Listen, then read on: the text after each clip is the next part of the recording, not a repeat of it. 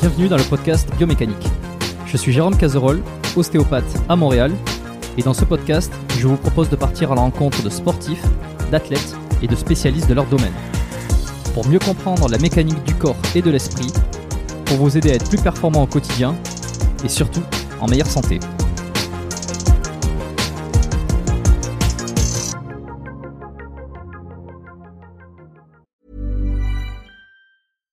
One size fits all seemed like a good idea for clothes Nice dress. Uh, it's a it's a t-shirt. until you tried it on. Same goes for your healthcare. That's why United Healthcare offers a variety of flexible, budget friendly coverage for medical, vision, dental, and more. So, whether you're between jobs, coming off a parent's plan, or even missed open enrollment, you can find the plan that fits you best. Find out more about United Healthcare coverage at uh1.com. That's uh1.com.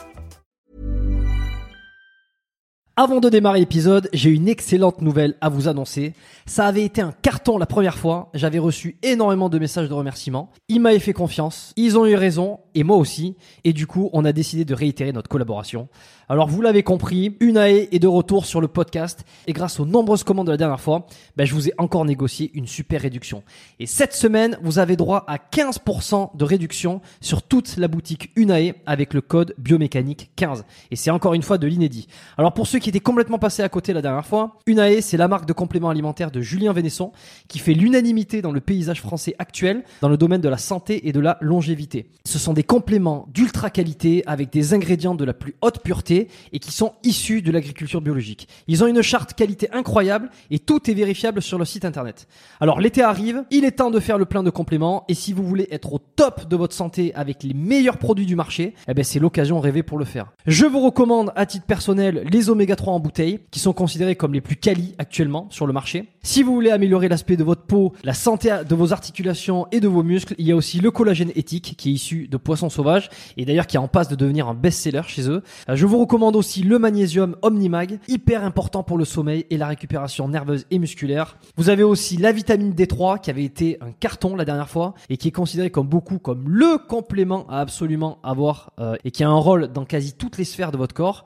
Et puis ils ont aussi plein de nouveautés. Euh, Il y a le multivitamine spécial ménopause, il y a le sommeil serein qui est une version améliorée de la mélatonine pour ceux qui ont du mal à bien dormir. Il y a aussi, euh, alors je les ai pas encore testés, mais ça a l'air d'être du lourd. C'est le biotique immunité et le biotique digestion pour booster votre système immunitaire et votre microbiote. Enfin bref, vous allez sur la boutique, vous regardez ce qu'ils proposent, vous vous régalez. C'est sur unae.fr, unae.fr. La dernière fois, vous avez été des centaines à passer commande. Vous avez créé des ruptures de stock sur certains produits. Alors cette fois, bah, traînez pas. Et en plus, je vous rappelle que vous avez 15% de réduction avec le code biomécanique 15. Ils ne font quasi jamais des réductions aussi importantes vu la qualité de leurs produits. Alors c'est le moment d'en profiter. La promotion, c'est cette semaine uniquement. Ça se termine ce dimanche, le 12 mai. Alors profitez-en un max et faites-moi vos retours. Et maintenant, place à l'épisode. Ok, ben on va en parler de, ça un peu les projets que tu peux avoir par rapport à ça parce que c'est pour le coup c'est dans la continuité euh, de tout ce qu'on on va essayer d'aborder aujourd'hui. Euh, L'armée, euh, la blessure physique forcément, psychologique aussi, la reconstruction, tout ça. De toute façon, ça sera dans le titre. Euh, intéressant le syndrome post-traumatique aussi. Alors, je, bon, euh, j'ai lancé l'enregistrement, donc euh, là normalement on nous entend. Enfin, euh, les Mhm. gens vont pouvoir nous, nous écouter parler, euh, sauf si je décide de couper cette partie-là, ce qui m'étonnerait puisque je coupe rien. Mais euh, on réagissait justement tout à l'heure là sur le- la vidéo qu'avait fait euh, Rodman Jared, un invité que j'ai reçu il y a quelques euh, semaines sur le podcast précédemment, sur euh, ben, les- la- une espèce de parole qui se libère. Alors c'est son, sa vidéo est intéressante parce que la parole se libère sans dire un seul mot et en partageant uniquement euh, des écrits. Et, euh, et et alors on va on va parler de tout ça aussi parce que ça t'a hum, ça te concerne. Euh, je vais te je vais te laisser me dire qui tu es dans un premier temps. Scoob. J'adore tes présentations quand elles commencent comme ça. Dis-moi qui tu es et présente-toi. Je trouve que c'est une belle entrée en matière. Ça, met tout de suite à l'aise. Bah écoute, euh, je m'appelle Jérôme, donc euh, mon, mon nickname, j'allais dans les Super opérations spéciales auparavant. Ouais, très beau prénom. Euh, auparavant, les opérations spéciales, maintenant on travaille beaucoup au pseudo, donc c'était Scoob, mon pseudo. Et pour la petite histoire, euh, lorsqu'on m'avait demandé de choisir un pseudo, euh, si tu veux, il y avait des- à l'époque, lorsque j'étais au CPA 10, des gens qui avaient des pseudos, c'était Wallace, des, des, des, pseudos de noms très air très guerrier. Je me dis putain, imagine tu portes tu portes un pseudo ultra guerrier et puis en fait dans ta carrière tu, tu tu fais un petit peu de la merde, on va dire. Je suis désolé pour le terme employé. Je me dis ça la fout mal quand même, donc je me dis bon écoute, à Scoop ça ira très bien. Hmm. Et, puis, et puis voilà, donc j'ai maintenant 46 ans. Je suis père de trois enfants un, un, fils de 16 ans et puis ensuite deux enfants. Le, le dernier est arrivé, euh, une petite fille d'abord en 2020 et puis un petit garçon en 2021. Et puis voilà, anciennement honneur de salle de CrossFit que j'ai revendu euh, pas plus tard que la semaine dernière. Et puis voilà, donc pour l'instant sur le marché du travail, mais puis avec euh, plein de projets dans la tête liés, liés à la situation des à la situation des blessés. Et puis voilà, surtout venir en aide aux gens entre guillemets qui en ont besoin quoi. Et alors Scoob, t'as pris ça euh, plutôt que Wallace ou plutôt que euh, Alpha Bravo Ça c'est peut-être autre chose, mais euh, pourquoi Scoob Ça vient d'où? Bah écoute, bah, il fallait à tout prix avoir la première lettre qui correspondait à mon nom de famille, donc c'est le cas. Et je t'avoue que dans les S, j'en cherchais, j'en cherchais, sachant qu'il y en avait plein qui étaient déjà utilisés. Et hmm. toi, je sais pas pourquoi, j'avais pensé à, ce chien bizarre de d'Anna Barbera, toi, et je m'étais dit bon allez c'est quoi, on va couper le hidou à la fin, on va garder que le début et puis ça va le faire. Si tu veux, j'étais pas trop attaché non plus euh, à cette image de marque d'avoir un pseudo euh, très euh, très guerrier. Voilà, pour moi, c'était juste un, un nom un nom d'emprunt dans, dans, dans le cadre du boulot et puis voilà quoi. Il y a, pas de grosse histoire derrière à révéler ce soir. Merde. Bon, ben c'est ah, non, non, non, non, non, non, j'aurais voulu sortir un truc de dingue, mais en fait, non, c'est pas une passion personnelle. Ah, j'aime bien Scoop. Scoop, c'est pas mal. Ouais, donc, bah, tu, sais, tu, sais, quoi Ce qui est bien, c'est que je serai unique. Hein, parce que des Mike et compagnie, t'en as des tonnes et des tonnes. Normalement, Scoop, il y en a qu'un. Si tu ouais, t'en parles, il n'y en a pas eu 15 milliards. Quoi. Alors, moi, je t'ai découvert. Euh, mmh. On va peut-être la, la, refaire aussi parce que je te connaissais pas. Euh, tu m'es, tu m'es apparu grâce à Teddy, euh, avec mmh. qui j'ai, j'ai enregistré un épisode de podcast. Euh, c'était en début d'année. Euh, donc c'était sur les commandos Marie. Et il m'a envoyé euh, quelques semaines après. Alors c'est vrai que l'épisode a pas mal plu. Euh, il a été, il a été écouté, il a été regardé, il a été réagi. Euh, je fais pas.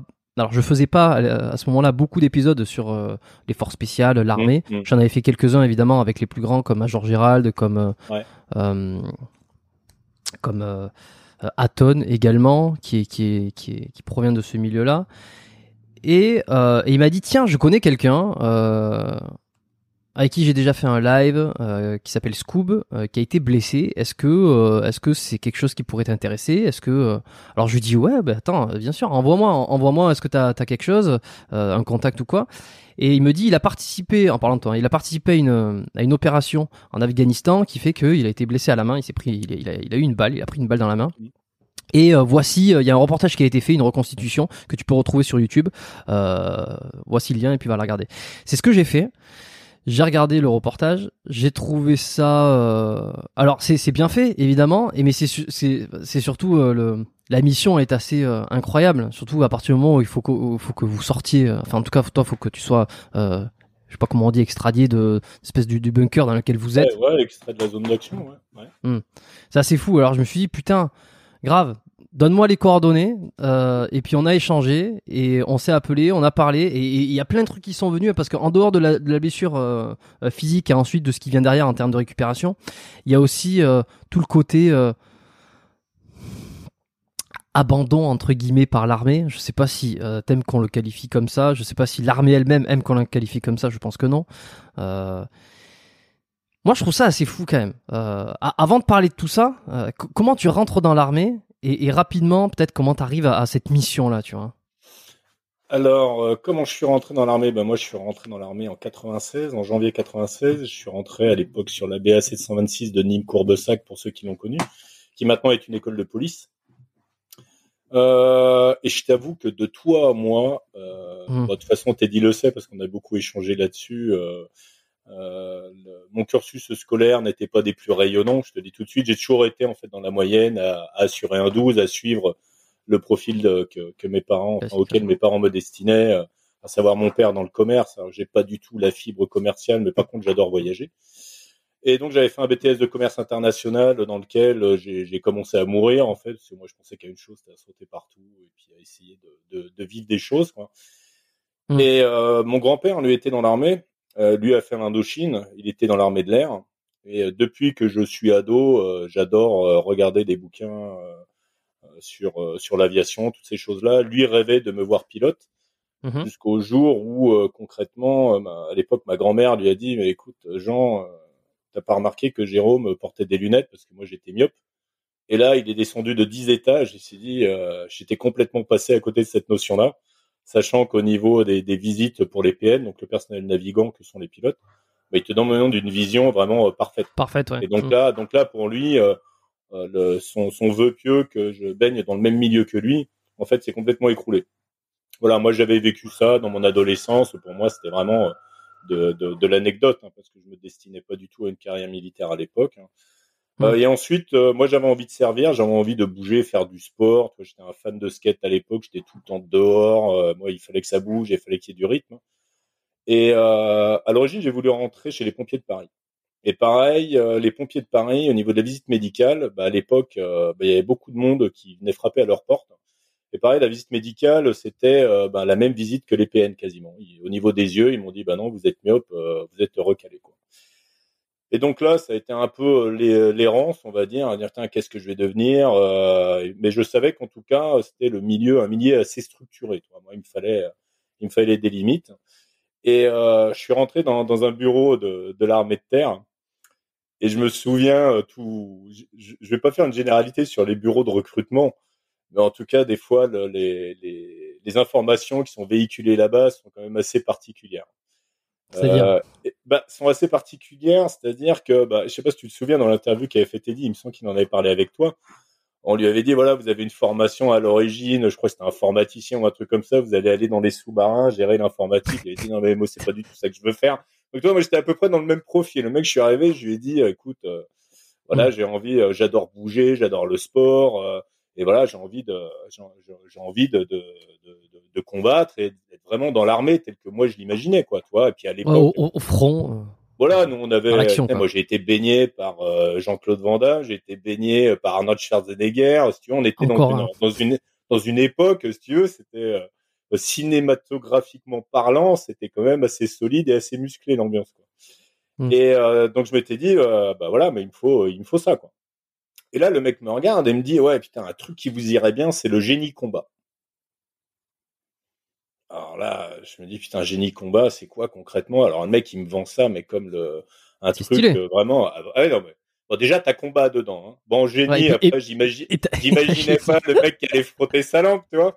C'était pas quand même, quand même pas de ce ressort-là, mais tu vois, je me dis, putain, on parle de génie, on parle de combat, je veux dire, normalement, ça me met des poudres aux yeux, tu vois. J'avais pris les flyers, je suis rentré à la maison et tout, et puis après, je me suis renseigné un peu. Bon, génie combat, c'est des gens qui te refont, euh, j'allais dire, euh, des routes et, euh, et des camps, par exemple, avec des bulldozers, euh, voilà, mais sur des zones de conflit, donc bon, rien à voir avec l'aspect, entre guillemets, commando que moi, je voulais, euh, C'est plus, je- plus je quoi, de la logistique, de l'ingénierie. Ouais, bah, attention, hein, dans, dans les termes, euh, si, si des gens écoutent le podcast, voilà, j'ai pas envie non plus de comment dire d'être- trop dur dans les termes. Mais oui, c'est de la logistique euh, à, à Pas des forcément fins euh, d'infrastructure. péjoratif, quoi, tu d'ailleurs. vois. Tu vois Mm. C'est à des fins d'infrastructure, bien souvent. Attention, ils refont par exemple des pistes d'atterrissage, euh, ils montent, ils montent des camps. Éventuellement, ils peuvent faire des aides au franchissement, par exemple pour des véhicules blindés, des trucs comme ça. Bon. C'est après, il faut aimer ça. Mais en tout cas, moi, c'était pas à l'époque la, carrière vers laquelle je me destinais. Donc en fait, j'ai continué à réfléchir, à discuter beaucoup avec ma mère à l'époque, et, on avait euh, une personne de notre famille qui était chez les pupilles de l'air à Grenoble, et qui s'occupait. L'école des pupilles de l'air, c'était euh, euh, un principe en fait d'internat pour des enfants, tu vois, par exemple, qui avaient perdu euh, un, proche euh, euh, au nom de l'institution militaire et qui étaient entre les mains de, l'État français pour pouvoir euh, poursuivre leurs études et, et avec un encadrement quand même militaire. Et on l'avait contacté et il a dit ouais tiens il y a une spécialité qui correspondrait peut-être pas mal à Jérôme, euh, lui qui aime le sport et qui aime bouger euh, dans l'armée de l'air, c'est les commandos de l'air. Et en fait j'ai frappé à la porte d'un BAI et c'est là où en fait j'ai commencé mon cursus pour entrer dans l'armée de l'air. Et donc je suis rentré en 1996 à Nîmes où là j'ai fait euh, entre guillemets toutes mes classes. Euh, ensuite, euh, j'ai poursuivi sur euh, le plateau d'Albion à Apt pour, euh, pour mon BE. Donc la première partie, vu que j'étais en école de sous-officier directement, puisque j'avais mon bac. Et ensuite, à la fin, il y a eu un amphithéâtre et on choisissait les destinations d'affectation, sachant que la, la spécialité commando de l'air, euh, concrètement, c'est beaucoup de sécurisation de sites militaires de l'armée de l'air en France et à l'étranger, avec principe de patrouille, toutes ces, toutes ces choses-là.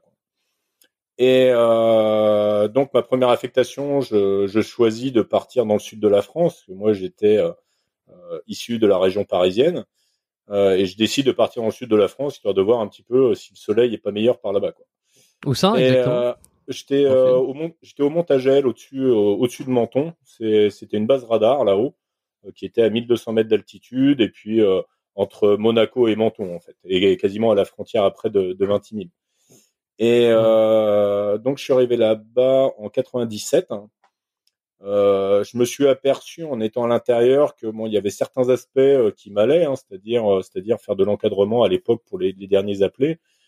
Mais bon, il manquait quand même quelque chose, c'était cet aspect un peu commando et, et entre guillemets combat sur les zones d'opération. Je suis parti une fois au Tchad en 98 pour pour faire de la protection là-bas. j'ai eu la chance de rencontrer un ancien du CPA 10 qui deviendra après mon, mon unité et ce mec-là, en fait, je le regardais et pour moi, c'était un vrai magicien. C'est-à-dire que le mec gérait le multitâche euh, comme euh, comme jamais. Euh, de nuit, il arrivait à te faire poser un hélico au milieu de nulle part, juste avec une radio. Enfin bon, pour moi, c'était vraiment de la magie à l'époque. Et, j'avais 22 ans. Et je me suis dit, putain, ce mec-là, avec cette mentalité-là, j'ai essayé d'apprendre un petit peu quel était son cursus et son prénom était Rémi. Je vais pas donner son nom pour ceux qui l'ont connu au 10 et qui écouteront éventuellement le, le, le podcast. Hein. Hmm. En tout cas, c'est vraiment lui qui, qui m'a fait me dire putain, j'ai envie de lui ressembler. Quoi. Moi, tu vois, dans, tout, dans tout mon parcours hein, euh, d'adolescence et tout, j'ai été tout le temps en opposition avec mon père. Hein, ça a été très très compliqué. Euh, et en fait, ce mec-là, toi, représentait entre guillemets l'image du père tel que j'aurais aimé l'avoir en fait. Et à partir de là, j'ai enchaîné mes stages commando. J'ai fait mon deuxième niveau à Montlouis au régiment du premier choc. Euh, qui a duré un mois complet. Ensuite, j'ai fait mon stage d'instructeur commando, qui m'a permis entre guillemets d'avoir une carte de visite pour présenter les sélections en, en 2000 euh, en, au CPA 10. Hmm. Et, euh, et ensuite d'être sélectionné, non pas en 2000 parce que euh, j'ai raté j'ai raté une marche de, de 50 km parce que j'ai fait un hors carte et j'ai dû me faire récupérer. Malheureusement, je suis pas arrivé au bout et j'ai représenté les tests en 2001 et là j'ai été accepté enfin au CPA 10. Quoi. T'as galéré à, part ce, à part ce truc-là, ça a été dur? Euh, à, part à part le, coup de la marche, là Ouais. Hmm. De toi à moi, euh, pas tant que ça. Parce que dans ma tête, euh, j'étais quand même relativement prêt. À l'époque, bon, déjà, j'avais pas le même gabarit. À l'époque, je faisais 72 kilos pour 1m82. je courais comme un fou. C'était traction pompe H24, quoi. Et non, les sélections ce que ce que je craignais le plus en fait c'était pas tellement les tests physiques c'était plus euh, le passage devant le psy parce que tu sais jamais ce qui va te trouver entre les deux oreilles et euh, et, et c'est vraiment ce que je craignais. Et toi et plus les entretiens parce que des fois tu te dis que sur euh, sur une pauvre anecdote ou une réaction euh, lors de l'entretien si tu perds un petit peu les pédales tu peux te retrouver mis complètement à pied de de, de ton rêve quoi. Et moi il était hors de question d'échouer. Mais comment tu peux perdre les pédales dans cette non, bah, avec un psy Je veux dire, c'est quoi? C'est des questions pièges Ouais, t'as beaucoup de questions pièges. Hein. L'objectif, c'est entre guillemets de te tester, te déstabiliser. Euh, voilà. Après, ça reste, ça reste un objectif de recrutement. Hein. T'en as un qui a les cartes en main et t'as l'autre qui a tout approuvé. Donc, t'as un exemple C'est pas sûr. T'as un exemple de question dont tu te souviens? Non, franchement, de toi, moi, j'ai aucun exemple. Mais toi, il m'avait vachement mis en confiance. Que le mec, en plus, c'était super sympa il m'avait vachement mis en confiance, mais trop en confiance, et j'avais un peu relâché les armes, toi. je, pense qu'il, je pense qu'il faut exprès, non Non, bah, je pense. Mais le mec, en fait, il m'avait mis à l'aise, j'étais bien avec lui, il m'avait dit, bon, écoute, voilà, euh, limite, bah, toi, il y a, y a, pas de problème. Et me dit, voilà, parle-moi de ce que tu veux, il nous reste cinq minutes. Euh, ok. Et là, et là, j'ai commencé, là, j'ai commencé à, à, décrocher complet. Et, euh, et c'est parti en live. Parce que le mec, je lui ai dit, je dis, ouais, voilà, moi, j'aime bien j'aime bien entre guillemets tout ce qui est un petit peu sport extrême. Et euh, il y, a, y, a, plein de trucs que j'aimerais tester. Et euh, par exemple, le saut à l'élastique, j'ai jamais fait. Et je lui dis comme ça, je lui dis en fait, est-ce que j'arriverai à, à, rester conscient qu'il y a une sécurité et que ça n'est pas un suicide? Imagine, tu parles à un psy, hein, Jérôme. Et là, le mec, il me regarde et je le vois qu'il prend son stylo et il fait comme ça, il fait mais euh, allez-y, développez. Et là, je me dis, là, tu dis, oh merde. Là, je me suis dit, je suis foutu dans la merde. Possible. Mais toi, voilà, j'ai dit, allez, t'aurais mieux fait de la fermer. Et puis, Après, j'ai essayé... en confiance. Mais, là, j'étais comme ça. J'ai pris la rame et je me suis dit, mais c'est mort, il va me, il va me démonter et jamais je vais être euh, reçu. Et puis finalement, bon, ça l'a fait. J'ai réussi à sortir les voiles, j'étais sorti tout ce que je pouvais pour rattraper. Et puis voilà quoi. Mais bon. T'as sauté en parachute depuis euh, ou, à, l'élastique? Euh, Non, toujours pas. J'ai toujours pas sauté à l'élastique. Non, toujours pas. Euh, ouais, ouais, ah. j'ai sauté en parachute, oui, mais euh, mais je saute à l'élastique jamais fait. Mais, mais, et de toi à moi, hein, beaucoup de gens disent que on peut avoir entre guillemets le vertige lors d'un saut à l'élastique ou de l'appréhension et on en aura moins en fait pendant, pendant un saut en OR, c'est-à-dire en chute libre. Quoi. Ouais. C'est, parce que je pense que t'as pas cette idée de, t'as, as beaucoup moins cette idée de de référence sur le sol, tu vois. Je, j'ai pas, moi non plus, j'ai pas sauté à l'élastique. j'aimerais beaucoup sauter à l'élastique. J'ai sauté en parachute en tandem, tu sais. Euh, j'ai fait mon, mon, baptême il y a un, il y a un an ou deux là. Mhm. Et, euh, et bon, c'est, c'est pas toi qui maîtrise en tandem, hein, c'est le, le, mec qui saute pour toi. Mais mais il y a pas cette, il y a pas cet effet de distance. Euh, tu vois pas le sol, tu vois pas, tu vois, c'est un peu, tu te jettes quelque part. Tu vois, tu sais que t'es quelque part dans le ciel.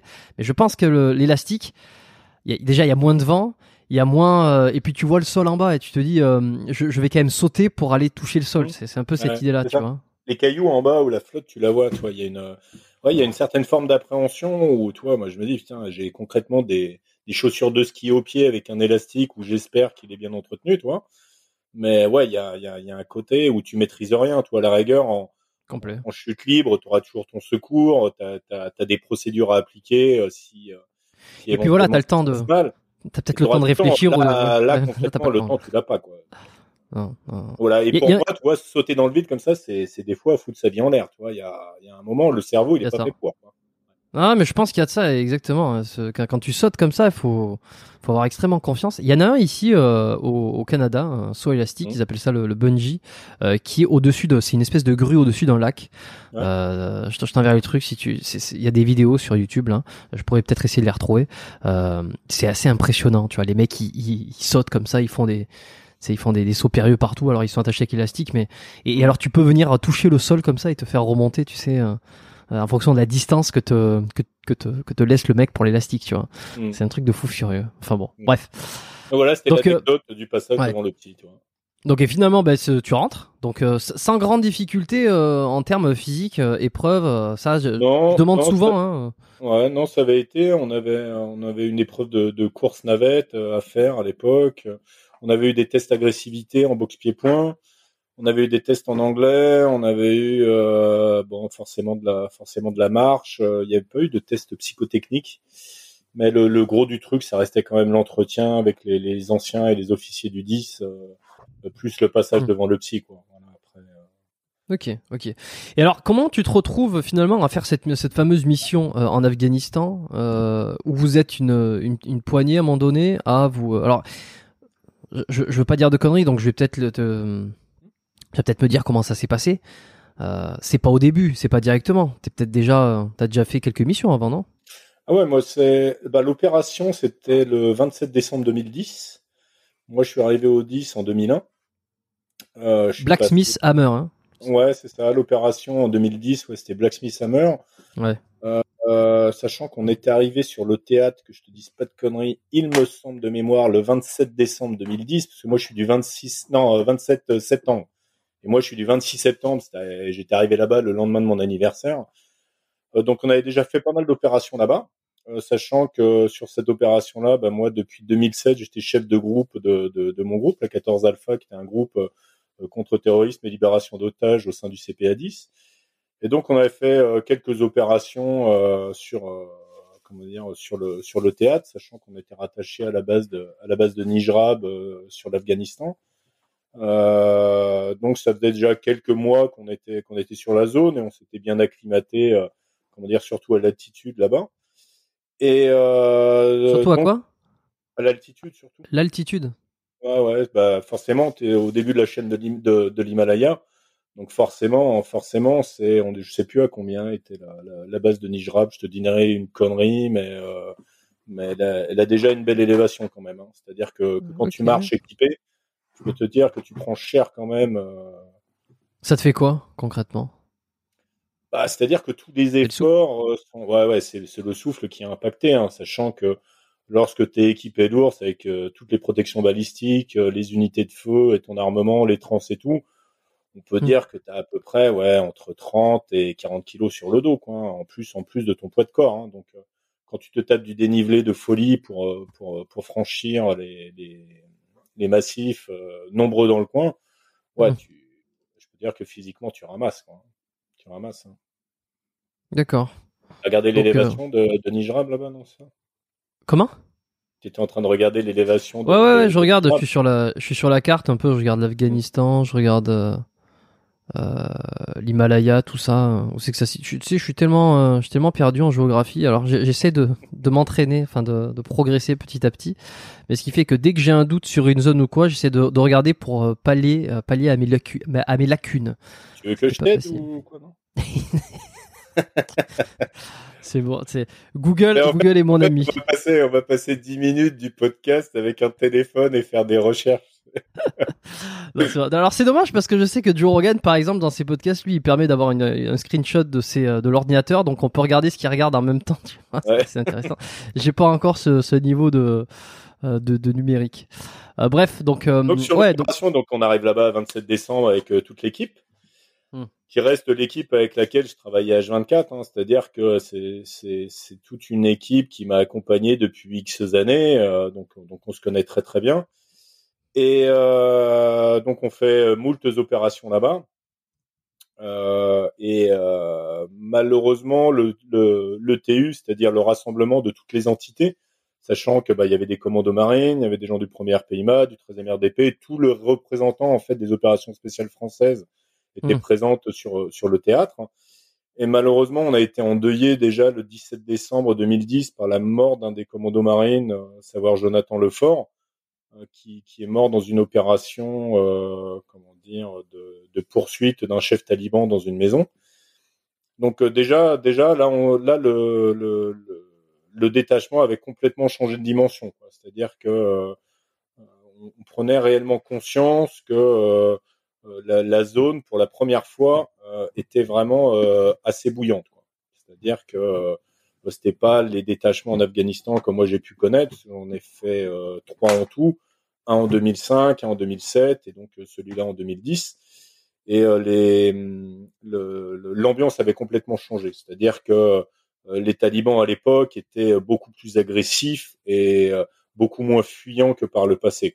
Voilà. Et donc on part sur l'opération sur Blacksmith Summer. L'intention, l'intention, bah, de toute façon à expliquer dans le reportage, c'était entre guillemets euh, d'intercepter des, des, des, renforts talibans qui descendraient dans, dans la vallée euh, pour venir en fait faire du harcèlement sur les, les troupes entre guillemets euh, de, de l'armée française régulière quoi, qui, qui entreprenait entre guillemets une fouille euh, avec un ratissage de, de tout un village.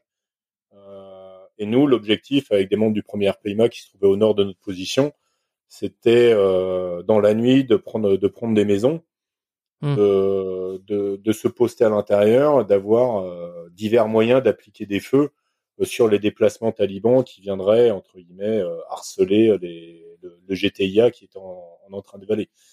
Donc voilà. Okay. Ça, c'est la mission.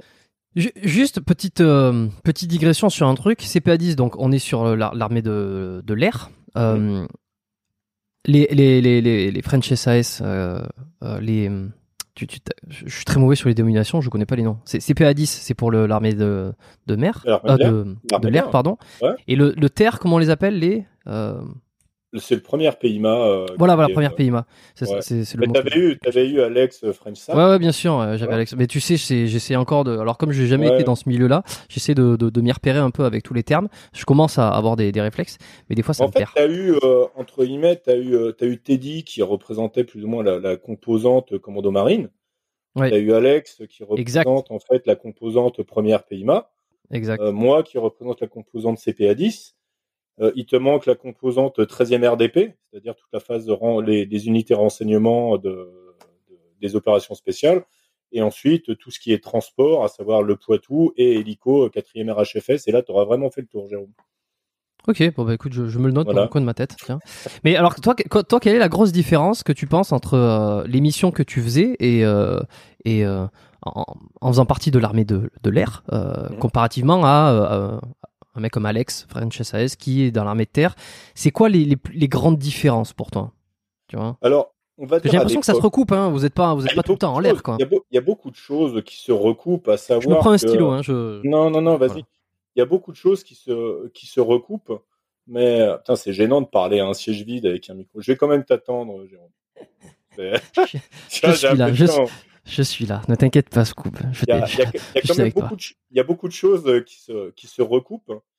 Parce que dans, dans l'émission, c'est-à-dire les groupes CTLO, euh, premier RPIMA, euh, marin ou CPA10, concrètement, les équipements euh, sont, sont les mêmes la, formation, certes, n'est pas la même parce qu'en général, c'est des formations internes. Mais en tout cas, les mhm. savoir-faire maintenant ont été, euh, je serais tenté de dire, plus ou moins lissés entre les différentes unités.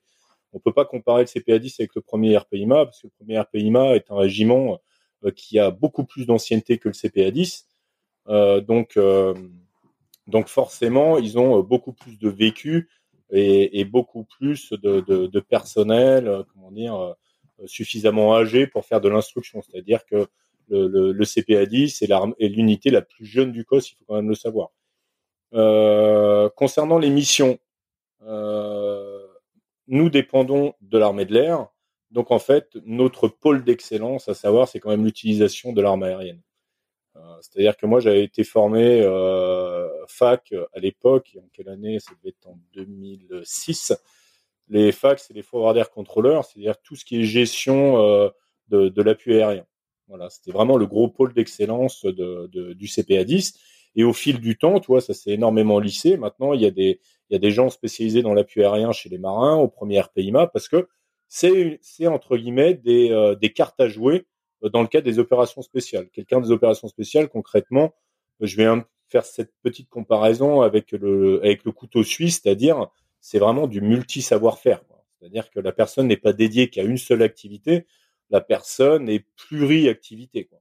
Tu vois, et, euh, et voilà, au fil du temps, de toi à moi, les savoir-faire qui étaient vraiment euh, spécifiques au premier PIMA, euh, tels que les, les, patrouilles, les patrouilles motorisées type type PATSAS, dont, Alex peut-être était membre de leur groupe, euh, ben, concrètement, ensuite, euh, les missions en Afghanistan au début ont mis les autres unités devant, entre guillemets, ce manque de savoir-faire et ont dû se mettre à jour et s'inspirer des méthodes utilisées à l'époque par le premier pour mettre à jour justement des procédures et se, se former. Quoi, voilà.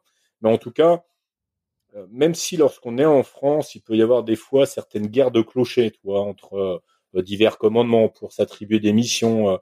Euh, moi, ce que j'ai énormément aimé, et toi, ma relation, par exemple, avec Teddy, on est un petit peu la preuve. Euh, lorsqu'il y a gros temps sur les opérations, et quand je dis gros mmh. temps, ça veut dire c'est que il y, a beaucoup d'échanges de feu, il y a une situation vraiment d'insécurité. Je peux te dire que là, le béret que tu portes quelque part, il a bien peu d'importance. Quoi. Tu vois, quelque part, c'est c'est plus une main tendue à des amis qu'autre chose. Quoi.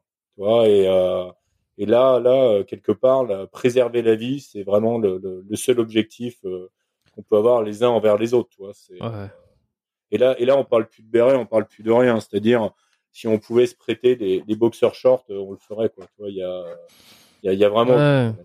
Mais comme on dit, hein, quand il s'agit de survie et quand on commence à avoir euh, son propre intégrité qui est mise en, en danger, euh, tous les autres paramètres, toutes les autres discussions, tout ce qui peut exister à côté devient secondaire. Mm. ah ouais, c'est très clair. Et moi, et de toi, moi, si je devais refaire l'histoire, même sur cette opération là sur GL 3 où j'ai été blessé, euh, concrètement, je referais exactement la même chose. Tellement, ouais, c'était euh, c'était une superbe expérience et qui m'a énormément enrichi hein, de de pouvoir vivre cette euh, réellement cette famille des opérations spéciales. Euh, c'était c'était un moment vraiment magique et l'aboutissement entre guillemets d'une carrière. Et, et j'ai eu d'ailleurs un, un, mec du premier PIMA avoir de avoir trois semaines qui était jeune à l'époque, il avait trois ans d'armée, et j'ai échangé avec lui sur sur cette euh, sur cette opération là, et lui m'a dit que jamais il avait retrouvé euh, cette cette ambiance là, euh, cette cohésion. On avait ah ouais cette cohésion et pour lui cette opération là pendant les, les quatre mois passés sur zone, bon, moi j'en ai fait que que deux et demi, Mais les quatre mois passés sur zone étaient d'une richesse phénoménale. Il m'a dit, ça reste la plus belle mission de ma vie. Quoi. Et quand es envoyé, quand vous êtes envoyé donc euh, à, dans, sur cette mission spécifique où tu vas être blessé, euh, déjà, alors donc c'est pour intercepter euh, des renforts, des, des, renforts. Bon, euh, c'est quoi C'est des armes, des, des, ouais, missions, du, combattant, non, du combattant, du combattant équipé, type RPG, PKM, K47, pour venir entre guillemets en découdre avec les, les forces françaises qui sont à l'intérieur du village. Quoi. Voilà, comment, enfin bon ça je sais que c'est peut-être pas torsant, mais tu sais euh, comment, euh, parce que vous vous recevez l'information, tiens il faut que vous alliez là pour cette mission-là, voilà comment ça va se passer, mmh. mais c'est des informations qui sont interceptées de l'ennemi euh, peut-être en, en dire, comment tu sais, est-ce que tu sais comment ça se passe la captation de ces informations? Est-ce que c'est le la sécurité, comment on appelle ça le la DGSE là ou les choses comme ça qui, s'occupent de tout ça sans rentrer dans le, dans, dans, le secret des dieux, on va dire, il euh, y, a, y, a, des unités spécialisées dans tout ce qui est euh, surveillance et écoute. Voilà. Donc, euh, on arrive à géolocaliser, comme on peut le faire en France, des, des personnes identifiées et identifiables. Donc là, entre guillemets, les unités françaises avaient, entre guillemets, le contrôle sur la date à laquelle ils allaient faire leur intervention en entrée de village et en entrée de vallée. Parce que tu imagines en fait la vallée en entonnoir, ou en entrée de vallée, la, la partie la plus large, tu avais les forces françaises qui ratissaient et qui fouillaient les maisons à la recherche d'armes. Et nous, on était en fait au bout euh, avec euh, le groupe du premier RPIMA. Et au fond de la vallée, là, en fait, bah, tu avais des renforts talibans qui descendaient des hauteurs dès que dès qu'il y avait des Français qui rentraient dans la zone. Voilà, le but, c'était d'avoir deux pions prépositionnés pour pouvoir, ben, un, prendre les coups, et deux, pouvoir riposter sur les, éléments qui allaient arriver. Quoi. Hmm. D'accord. Voilà, voilà l'intention à l'origine du, du, mode d'action qui avait été retenu. Et en fait, ça se, est-ce que ça se passe pas comme prévu euh, finalement euh, C'est ou alors au début ça se passe comme prévu et puis ça commence à dégénérer quoi. Ben, en fait, on a pris position nous vers 3 euh, heures du matin à peu près de mémoire dans la maison. Euh, on s'est retrouvé parce qu'on devait faire plus ou moins des, des, postes de combat sur les hauteurs on s'est retrouvé avec des murs euh, et ça, bon, forcément, on travaille avec des photos satellitaires, mais euh, les photos satellitaires te donnent une vision, euh, comment dire, aérienne de la zone. Et là, quand on s'est retrouvé face à des murs qui faisaient, bah, pour certains, plus de 2 mètres, et pour pouvoir faire des postes de tir dans un mur de 2 mètres, bah, faut y aller à la pioche et faut faire des meurtrières en fait, hein, concrètement. Mmh. Donc, donc c'est ce qu'on a fait, en essayant d'être le plus discret possible. Euh, et donc, on avait des postes de tir sur tous les axes pour pouvoir nous sécuriser à 360 degrés. Euh, et donc, ça s'est très bien passé entre guillemets jusqu'à aller 10h, 10h30. Et en fait, ben, t'imagines l'Afghanistan, on va comparer ça un petit peu à un village. Un village où tu connais ton voisin, tu sais que André, le matin, il est dans son champ et, il est en train de labourer. Et si tu vois pas Denise, euh, passer avec son sac euh, pour aller au marché, c'est que Denise, euh, il y a eu un problème, donc tu vas aller la voir. Voilà, et c'est un peu ce qui s'est passé. C'est-à-dire que euh, la, la, méconnaissance un petit peu de la zone, ce qu'on pourrait peut-être attribuer comme une erreur dans la planification de la mission, a fait que ben, la, le, manque de vie autour de cette maison, quelque part, était pas normal. Mmh. Et et euh, on a eu le, le, passage d'une personne qui est venue frapper à la porte euh, de la baraque, sachant que la baraque, bah, t'imagines une hacienda, hein, c'était un grand rectangle avec deux bâtiments. Euh, il est venu frapper à la porte, a essayé de regarder à l'intérieur, donc forcément, nous, on n'a fait aucun bruit pour essayer de ne pas se faire déceler. Mais en tout cas, on savait que la, la curiosité avait été éveillée. Et à peu ça, c'est quoi C'est quoi C'est une, c'est une stratégie ça pour pour renseigner les euh, cette personne qui frappe à la porte, elle vient d'où, tu penses et, Non, je euh, pense que c'était c'était euh, c'était du villageois. Hein. Il me semble que c'était une c'était une vieille femme. Hein. Moi, je l'ai pas vue comme ça à travers la porte. Je l'ai pas je l'ai pas vu arriver de là où j'étais. Mais a priori, c'était une vieille femme qui venait voir entre guillemets la, la, la famille dans, entre guillemets chez, chez qui on était quoi. Voilà, il venait voir l'habitant hein, concrètement. Ouais, et, et, cette famille là, elle était pas du, elle était pas là, elle était, elle était où? On dira qu'elle était pas là. Ok.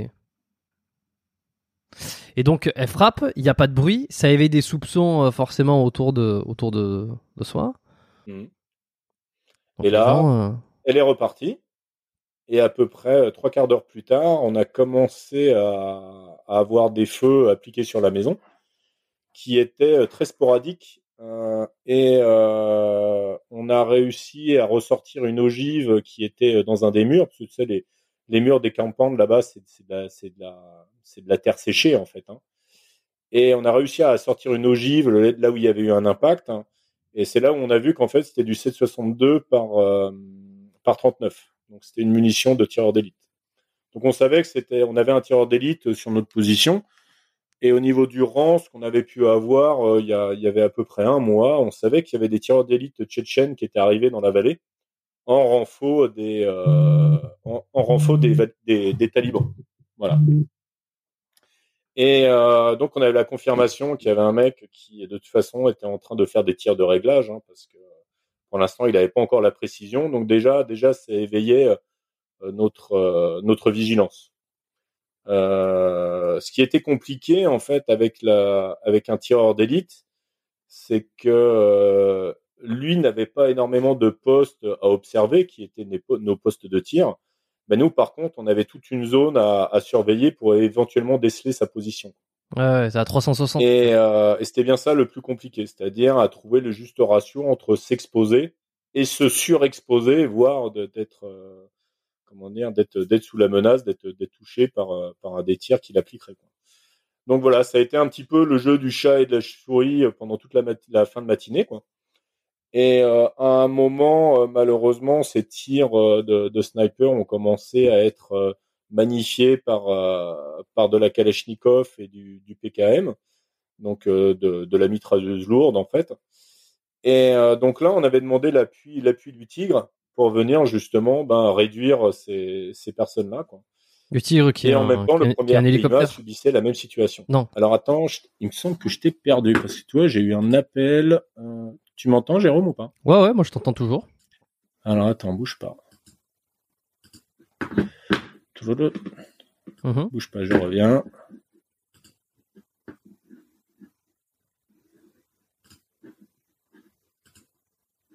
Ouais, ouais, moi je t'avais toujours, je suivais le, je suivais l'histoire tranquillement.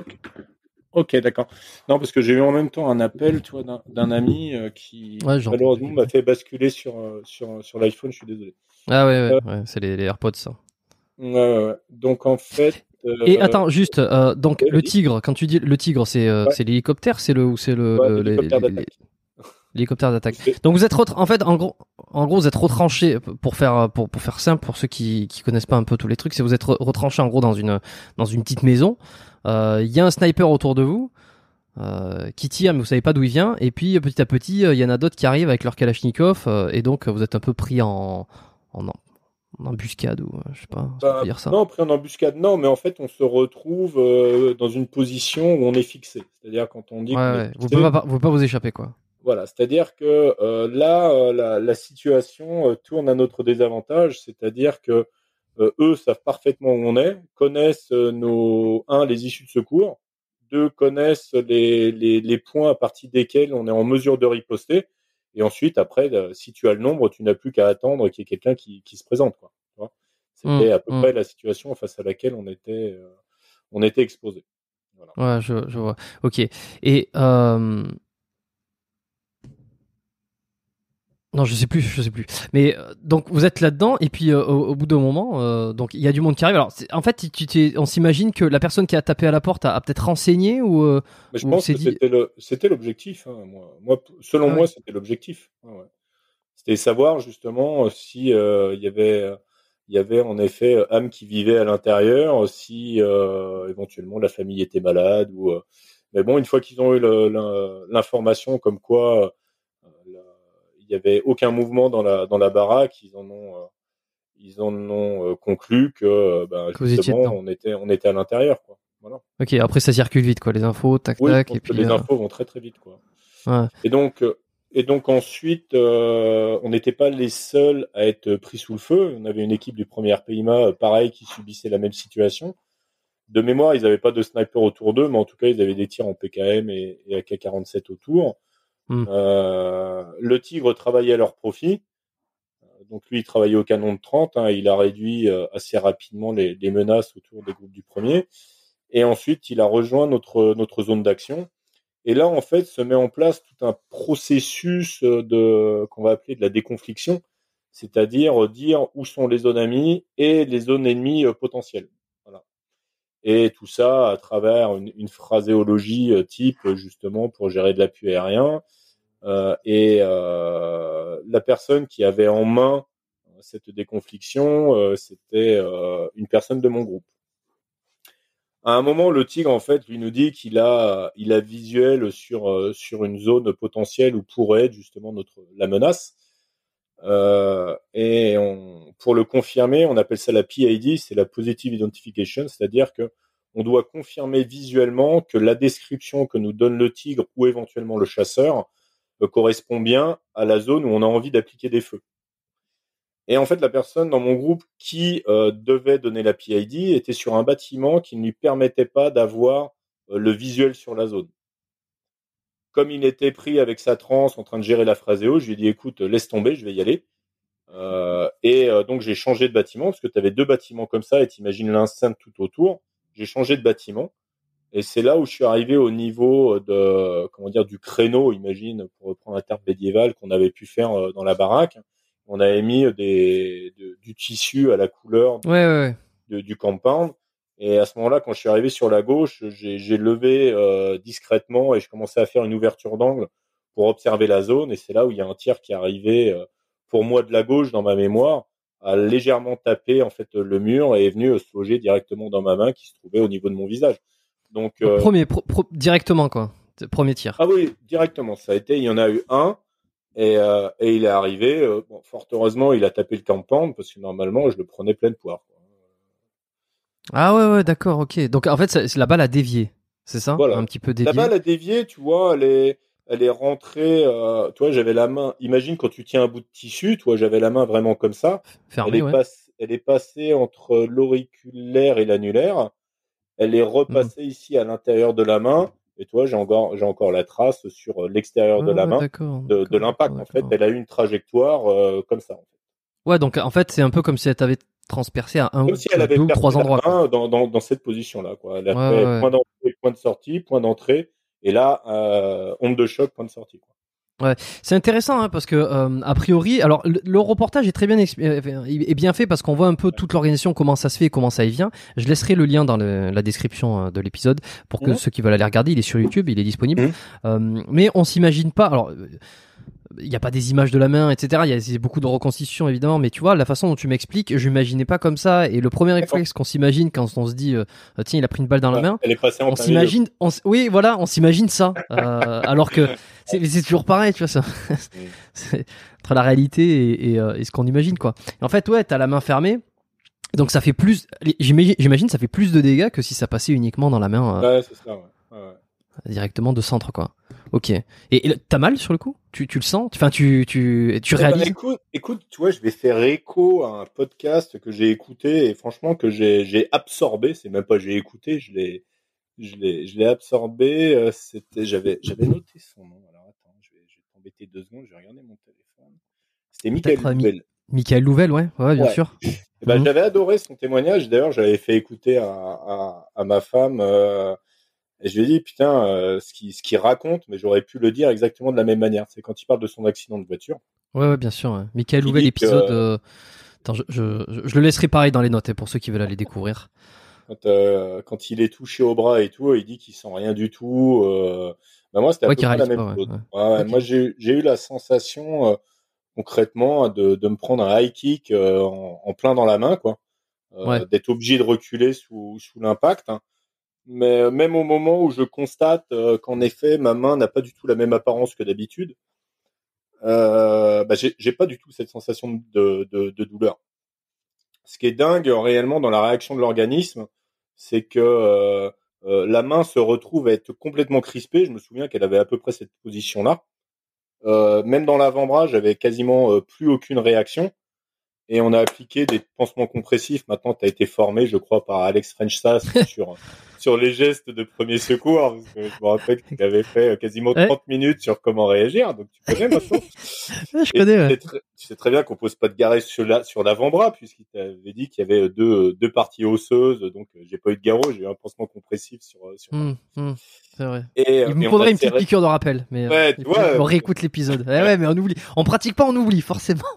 Donc en fait, j'avais un pansement euh, compressif qu'on m'avait appliqué, d'ailleurs qui était le mien, euh, et euh, un des membres de mon équipe est arrivé et m'a serré le bandage. Et voilà. Et donc ensuite, bah, concrètement, bah, il fallait gérer gérer l'urgence. Donc on devait descendre du, toit du toit sur lequel on était, puisque les restes de mon le reste de mon équipe ripostait au tir qu'on venait de subir. et sur la, le, fait de conserver l'ensemble de mes moyens, j'ai aucun souvenir de m'être senti mal sur le moment parce qu'il me demandait même au besoin pour descendre de, de, prendre mon armement, de prendre mes protections balistiques. Et oui, tu voulais les garder. Tout va bien, quoi. tout va bien. Mmh, mmh. J'ai, ah, certes, en effet, j'ai la main, j'ai la main qui est un peu charbonnée, mais sinon, à part ça, tout va bien, quoi. Mais est-ce que tu, est-ce que tu, là, à distance maintenant, tu penses que euh, il y, a quoi? Il y a beaucoup d'adrénaline. Il y a, y, a, y, a, y a une espèce de choc sur le moment qui fait que tu perds, euh, tu perds euh, peut-être une capacité de réflexion euh, objective, tu vois, ou alors non. Non, je pense pas parce que c'est, je pense que c'est chimique. Hein. C'est une réaction de, de l'organisme qui, qui met qui met des barrières là où il faut pour pour justement ben, comment dire, préserver un ta conscience et euh, tes, euh, comment dire, ta vitalité. Hein. Moi, moi, je le vois comme ça. Hein. Ouais. Faut, euh, Donc t'as pas t'as pas mal quoi. C'est même quand quelques minutes après, quand une fois le bandage est mis, après tu reprends un peu tes Après ça s'est réveillé à partir du moment où je, je, descends du toit et je vais voir l'infirmier parce qu'on avait un infirmier du CPA10 d'ailleurs qui était avec nous sur l'opération. Euh, il vient me voir, euh, il me dit ouais bon je vais te faire une piqûre de morphine. Euh, moi je dis putain la morphine euh, t'es gentil mais moi j'ai pas envie d'être euphorique et de et de, de commencer à divaguer. si tu veux je, je, voulais garder moi c'était pleine possession de mes moyens hmm. parce que le ce qui me hantait dans la situation c'est qu'à un moment les, les, les mecs montent à l'assaut de la baraque et qu'on se retrouve en fait à se prendre des grenades sur le coin de la sur le coin de la figure ouais et, euh, et que ça devienne entre guillemets la, la, la, la boucherie à l'intérieur. On a on a oh, pour euh, on a pour euh, on a pour commune dans dans, dans, l'armée de dire faire Cameron parce que Cameron c'était une une bataille de la Légion étrangère où justement un groupe s'est retrouvé euh, bloqué comme oui, un bâtiment. Donc toi, j'avais aucune envie de vivre ça et encore moins avec de la morphine, moi à rigoler au milieu de tout le monde parce que ça rend un peu avec la morphine, tu vois. Donc euh, je me suis dit putain, euh, je vais tenir la morphine loin de moi et puis euh, je vais essayer de, de, de, garder toutes mes capacités intellectuelles et de, de réaction intactes. Et donc à l'époque, à l'époque, je fumais et je regarde l'infirmier et je lui dis écoute, tu sais quoi, j'ai m'allumé une clope. Alors lui, il me dit non, surtout allume pas de clope. Ah oui, j'en ai un peu rien à foutre de ton avis sur l'instant, tu vois. Je me dis, je suis passé à 10 cm de la prendre pleine course, j'ai qu'une envie, c'est de me détendre un peu. Et là, euh, et là, au moment où je m'allume la clope, je crois que j'ai dû tirer trois tafs dessus. Et là, je dis, wow, putain, là, là, ça commence à être pas bon. Tu sais, je chantais la douleur qui se réveillait, euh, j'avais la tête qui commençait un peu à tourner. Et là, finalement, il m'a fait une piqûre de morphine. Et euh, l'effet a été quasi instantané. Et après, ça allait mieux. Hein, je pense que j'ai même dû m'assoupir après parce que les, les, les combats ont duré euh, l'après-midi aussi, parce qu'on a eu, je crois, de mémoire euh, des, des obus de mortier à hauteur de 80, je crois, qui ont été tirés tout autour de notre position pour justement euh, empêcher les, les, talibans éventuellement d'avoir ne serait-ce que l'idée que de se rapprocher du bâtiment où on se trouvait. Voilà, donc, ok. Ouais, finalement, t'étais pas si euphorique que ça, ni complètement. Non, non, non, non, non, mais ça t'a juste calmé, quoi. Ouais, ouais, ça m'a calmé, ça m'a calmé, mais je sais que j'étais un peu dans un état. Euh, j'ai, si tu veux, les, je me suis exfiltré de, de, la baraque avec la moitié de mon groupe. Il devait être aux alentours de 19 heures de mémoire, et là-bas le soleil se couche très tôt en Afghanistan. Et euh, je me rappelle quasiment pas en fait de l'après-midi. Tout ce dont je me souviens, c'est qu'en face de moi, j'avais j'avais une j'avais une porte euh, bah, qui était la porte où était venu frapper l'ancienne. Et euh, je suis gaucher, j'avais mon, mon Glock à la cuisse. Et, euh, Et euh, je me suis dit, bon, mon arme longue, je pourrais pas trop l'utiliser avec, avec ma main droite en support. Et je me disais, bon, au moins j'ai mon Glock, je suis gaucher. Au pire, j'ai 17 bastos à balancer dans la porte si vraiment il y en a un qui a envie de rentrer. Quoi. Voilà à peu près la, mon, mon après-midi. Je me, en tout cas, dans la, dans la gestion tactique, bah, je pouvais plus réellement prendre part à la, à la gestion de, hmm, de la situation. Ça, ça, me fait penser, euh, tu sais, quand tu me quand tu me dis, j'avais pas envie d'être euphorique, euh, d'être complètement en train de rigoler alors qu'on est en train de se faire, euh, euh alors qu'il y a la boucherie qui débarque. Je sais pas si tu l'as vu le film Ar Armageddon. Euh, ouais, il me semble avec, que avec Bruce Willis. les mecs qui doivent aller faire péter le, le euh, l'astéroïde avant qu'il s'écrase sur la Terre. Ouais, ouais, oui, j'avais vu. Ouais. Et il y en a un, c'est euh, alors c'est avec Bruce Willis hein, en, en, et, euh, et il y en a un dans le film, c'est Steve qui est joué par Steve Buscemi qui, qui a le qui à un moment donné a le mal de l'air et qui Mhm. dans une situation comme ça euh, où ils sont dans l'espace euh, où ils vont devoir enfin je veux dire c'est l'humanité est en jeu tu vois je veux dire il faut il y a, il y a du il y a du sacrifice euh, personnel il y a plein de trucs et le mec il a le mal de l'air et il commence à par péter un câble il commence à chanter à faire n'importe quoi en en, euh, en, euh, en essayant de, de scier le, le, le truc enfin je sais plus exactement euh, comment ils essaient de procéder mais euh, mais la façon dont tu me l'as raconté ça m'a fait un peu penser à ça et je pense que le pire, c'est que ce mec dans le film, je pense, c'est pas le plus malheureux.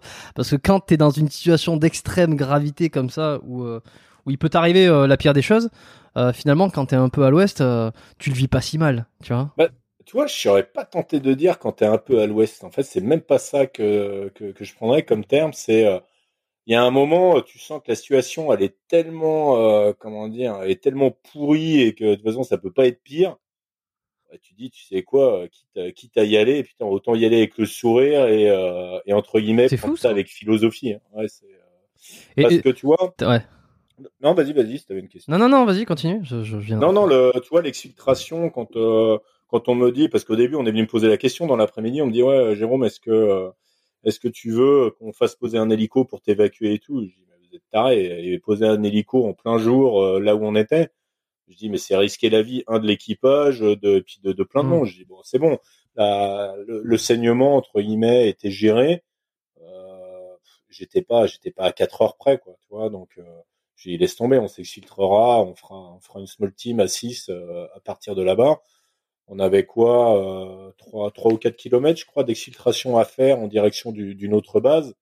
Je savais qu'on aurait l'appui aérien du Tigre et éventuellement des chasseurs au-dessus de nous.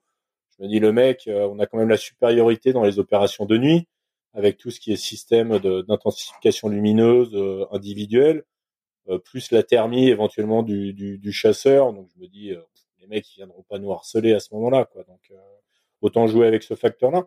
Et c'est donc ce qu'on a fait à 19h. Donc euh, moi j'ai rassemblé les six mecs qui partaient avec moi, et là je te faisais des bons de cabri, mais c'était un truc de malade, quoi. Même euh, même mon groupe, lorsque j'en reparle avec eux, ils me disaient mais on t'entendait à la transe, mais c'était un truc de dingue, quoi. Parce Ouais. que euh, ouais, j'étais mais surexcité, mais là là c'était vraiment je pense de l'adrénaline, quoi. Tu vois. euh. Et donc euh, donc on est parti.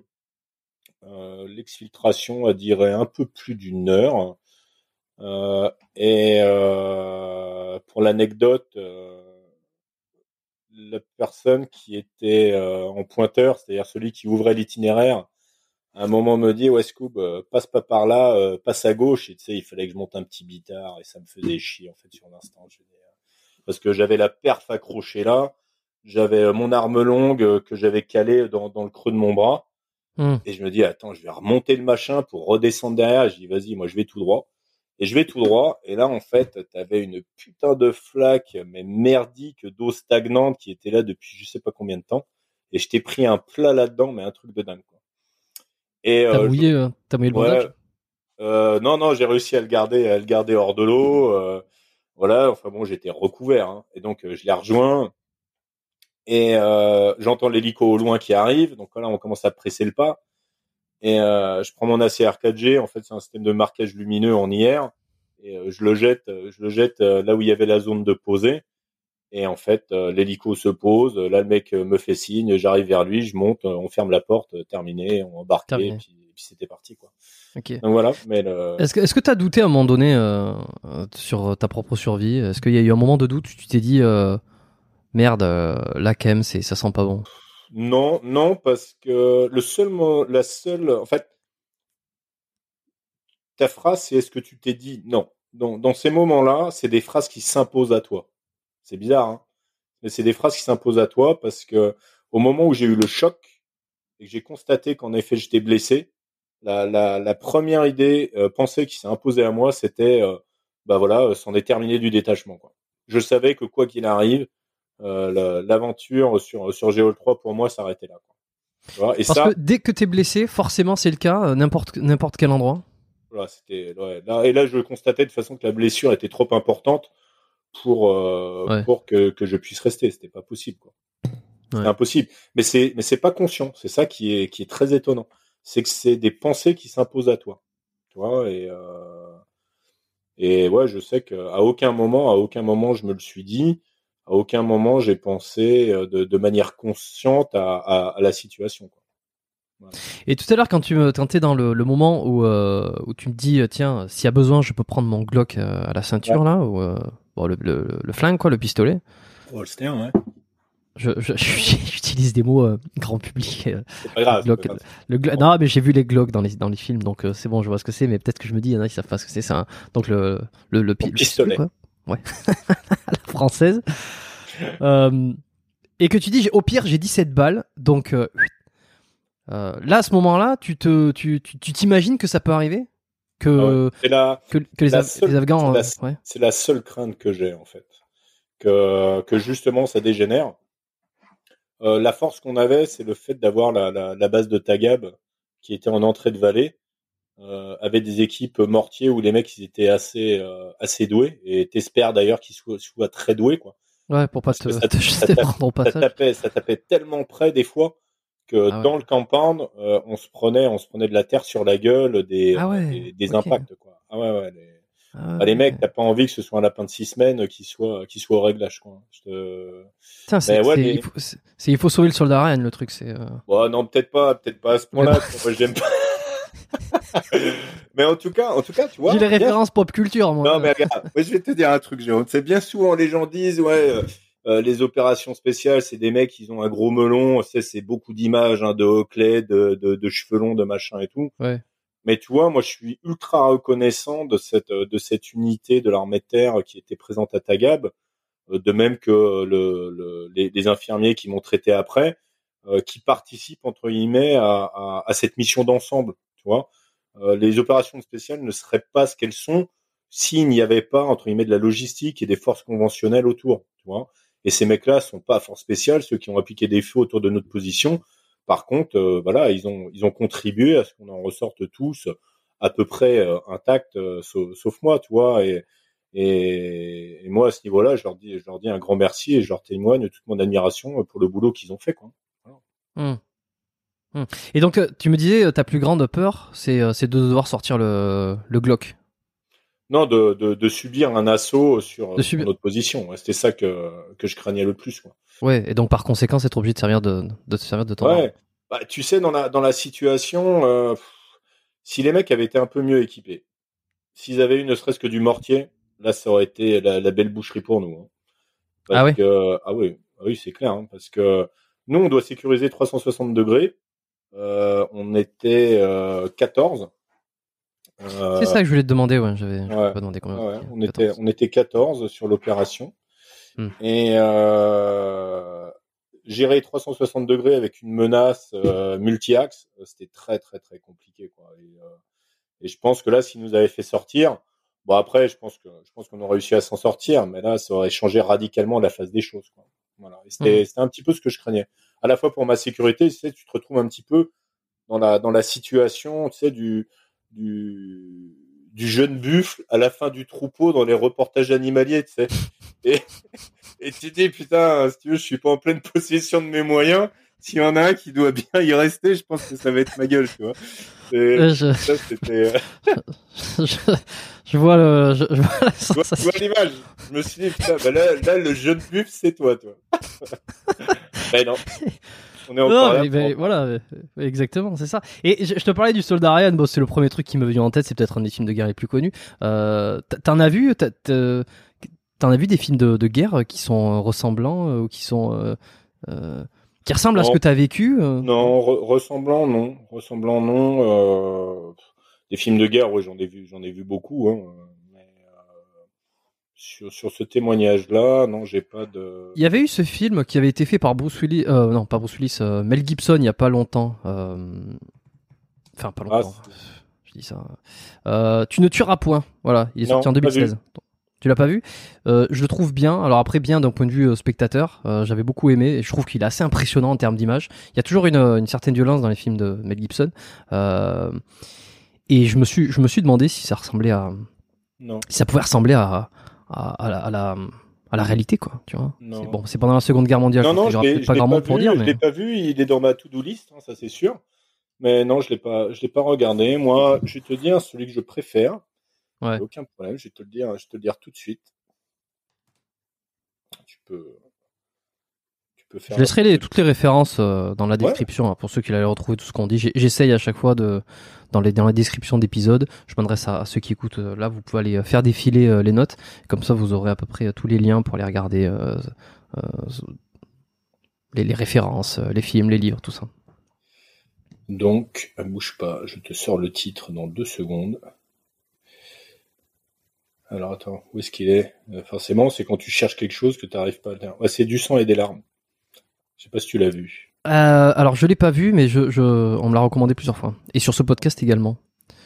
Ouais, ouais, du sang et des larmes. du sang et des larmes avec euh, Mark Wahlberg. Ouais, ouais, exact, exact. Et est je me demande si c'est pas euh, si c'est pas Tidy qui me l'avait recommandé ou. euh, Ah, il est impressionnant et je sais même pas, tu vois, il faudrait que je regarde un petit peu le, le movie making, savoir comment est-ce qu'ils ont tourné la chute phénoménale de l'équipe. euh, et c'est, mais c'est, vraiment euh, cinématographiquement parlant impressionnant la restitution des combats et tu regardes ça avec un home cinéma, mais t'es dedans, hein. c'est, impressionnant. T'es capable, toi, de, de regarder ces trucs-là aujourd'hui avec un, un détachement? Il, il t'a fallu un moment? Ben, en fait, j'ai pas envie d'avoir de détachement, c'est bizarre, hein, mais euh, Ah ouais. j'ai ouais, besoin en fait des fois d'avoir euh, justement ces, ces, ces images chocs, c'est euh, toi même le, le, le, le conflit actuel dans, dans l'est de l'Europe, euh, c'est pas quelque chose qui me dérange entre guillemets de, de, de, de voir des images violentes et voilà parce que c'est euh, c'est c'est une violence à laquelle on a été entre guillemets acculturé hein, qui euh, c'est la réalité en fait. hein. Alors certes ça, ça peut choquer le le, le commun des mortels, mais, euh, mais c'est la réalité entre guillemets des combats. Quoi. Une guerre Mm. n'est pas propre hein, par définition. hein. Il faut, faut s'enlever Mm. ça de l'esprit. Hein. C'est, euh, Et une fois que tu rentres, donc, euh, alors, euh, on, a- on a parlé de ça tout à l'heure en privé. euh, tu as fait un récit aussi sur Mhm. euh, cette opération-là, et, et d'ailleurs qui est plus un récit sur euh, l'après, à partir du moment où, où tu as été pris en charge d'un point de vue santé. Euh, tu m'as dit que tu étais OK euh, pour qu'on le partage. Je pourrais le laisser Ouais, dans, dans les notes Ouais, pour ceux qui l'avaient à les regarder. Donc, c'est quelque chose que tu as écrit, euh, peut-être à, de préciser que tu as écrit à chaud. à chaud. ouais. Ouais. Donc, dans, Donc, dans la euh, précision, je vais redonner la même précision que celle que je t'ai donnée tout à Ouais. l'heure. L'écriture à chaud, entre guillemets, me servait, moi, à extérioriser, entre guillemets, un, un mal-être euh, qui était vraiment euh, un mal-être profond sur l'instant. Euh, il y a en permanence, face à certaines situations, où on est, entre guillemets, observateur d'une, par exemple, d'une blessure ou d'une maladie, des fois des termes employés ou des actions qui ne sont pas opportunes euh, pour la personne qui est concernée entre guillemets par euh, par la blessure ou par ou par ce mal-être. Et en fait, c'était tout ça que j'avais envie entre guillemets d'écrire pour essayer d'acculturer les gens à euh, la manière de parler à un blessé, la manière de considérer un blessé et de se dire que euh, toutes les interventions euh, de différentes personnes, quelles qu'elles soient, que ce soit milieu militaire, milieu médical ou au milieu euh, familial, euh, ont un impact entre guillemets sur la personne qui est actuellement euh, en pleine position un de vulnérabilité et deux peut-être de, de, de souffrance personnelle.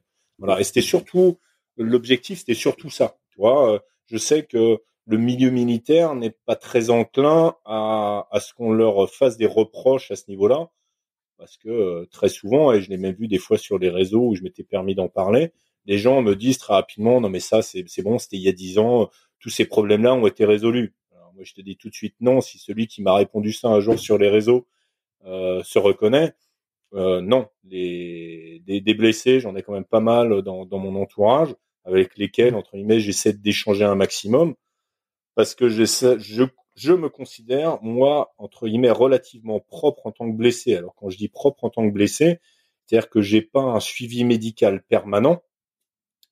Euh, ma situation euh, entre guillemets est gérée et bien consolidée, j'estime, parce que j'ai une facilité d'en parler qui me permet de faire un podcast aujourd'hui et d'en avoir parlé la dernière fois avec Teddy et d'en parler énormément dans, dans, dans, le contexte de l'intimité. Euh, donc j'ai besoin, et je pense que c'est de mon ressort, que de, de, de, de, faire entendre la voix des gens qui sont passés ou qui passeront par, par ce cursus-là. Voilà. Hmm.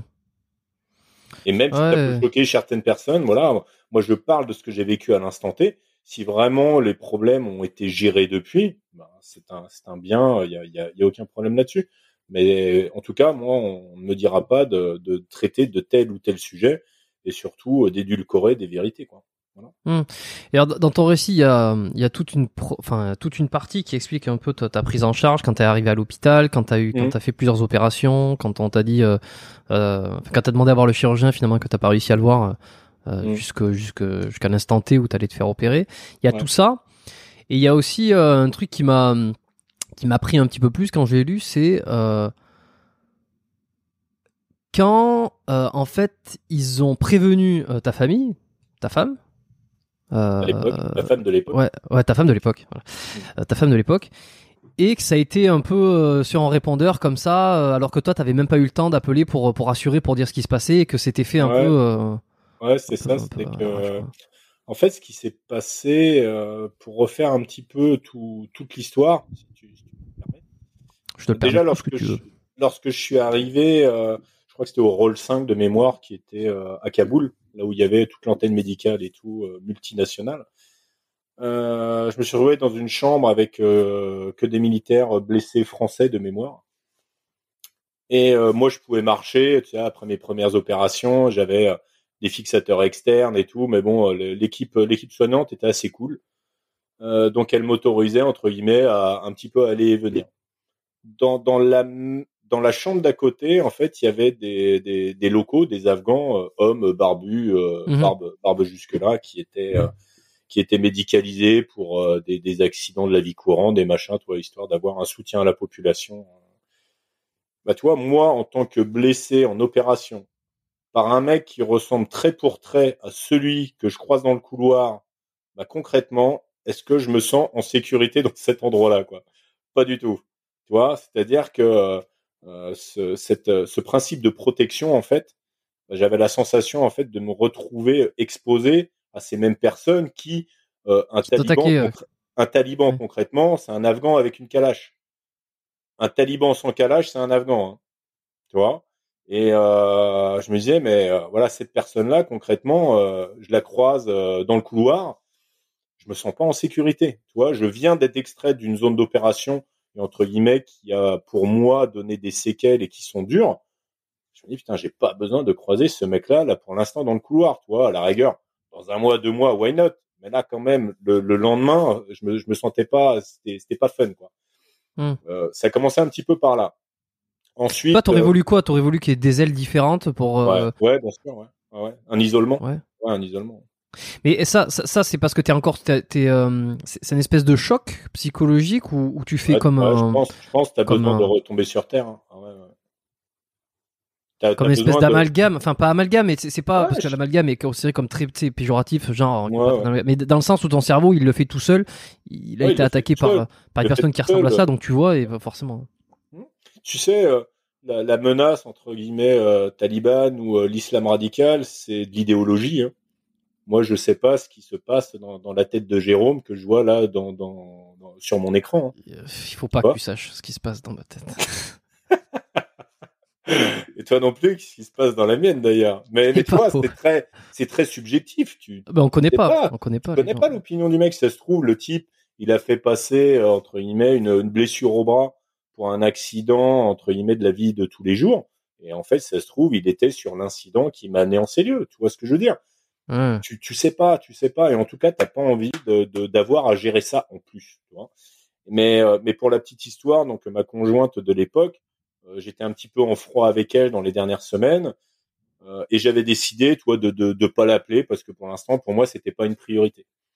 Et en fait, mon, mon CDU, mon commandant d'unité, en fait, euh, bah, pensait que je l'avais eu au téléphone Et en effet, lorsqu'il a appelé, elle était absente, a laissé un message sur le répondeur qui disait à peu près euh, la, chose suivante. Bah, comme vous le savez, Jérôme a été blessé euh, à la main en Afghanistan. Voilà, et, ça se finissait par je vous souhaite quand même de, joyeuses fêtes de fin d'année.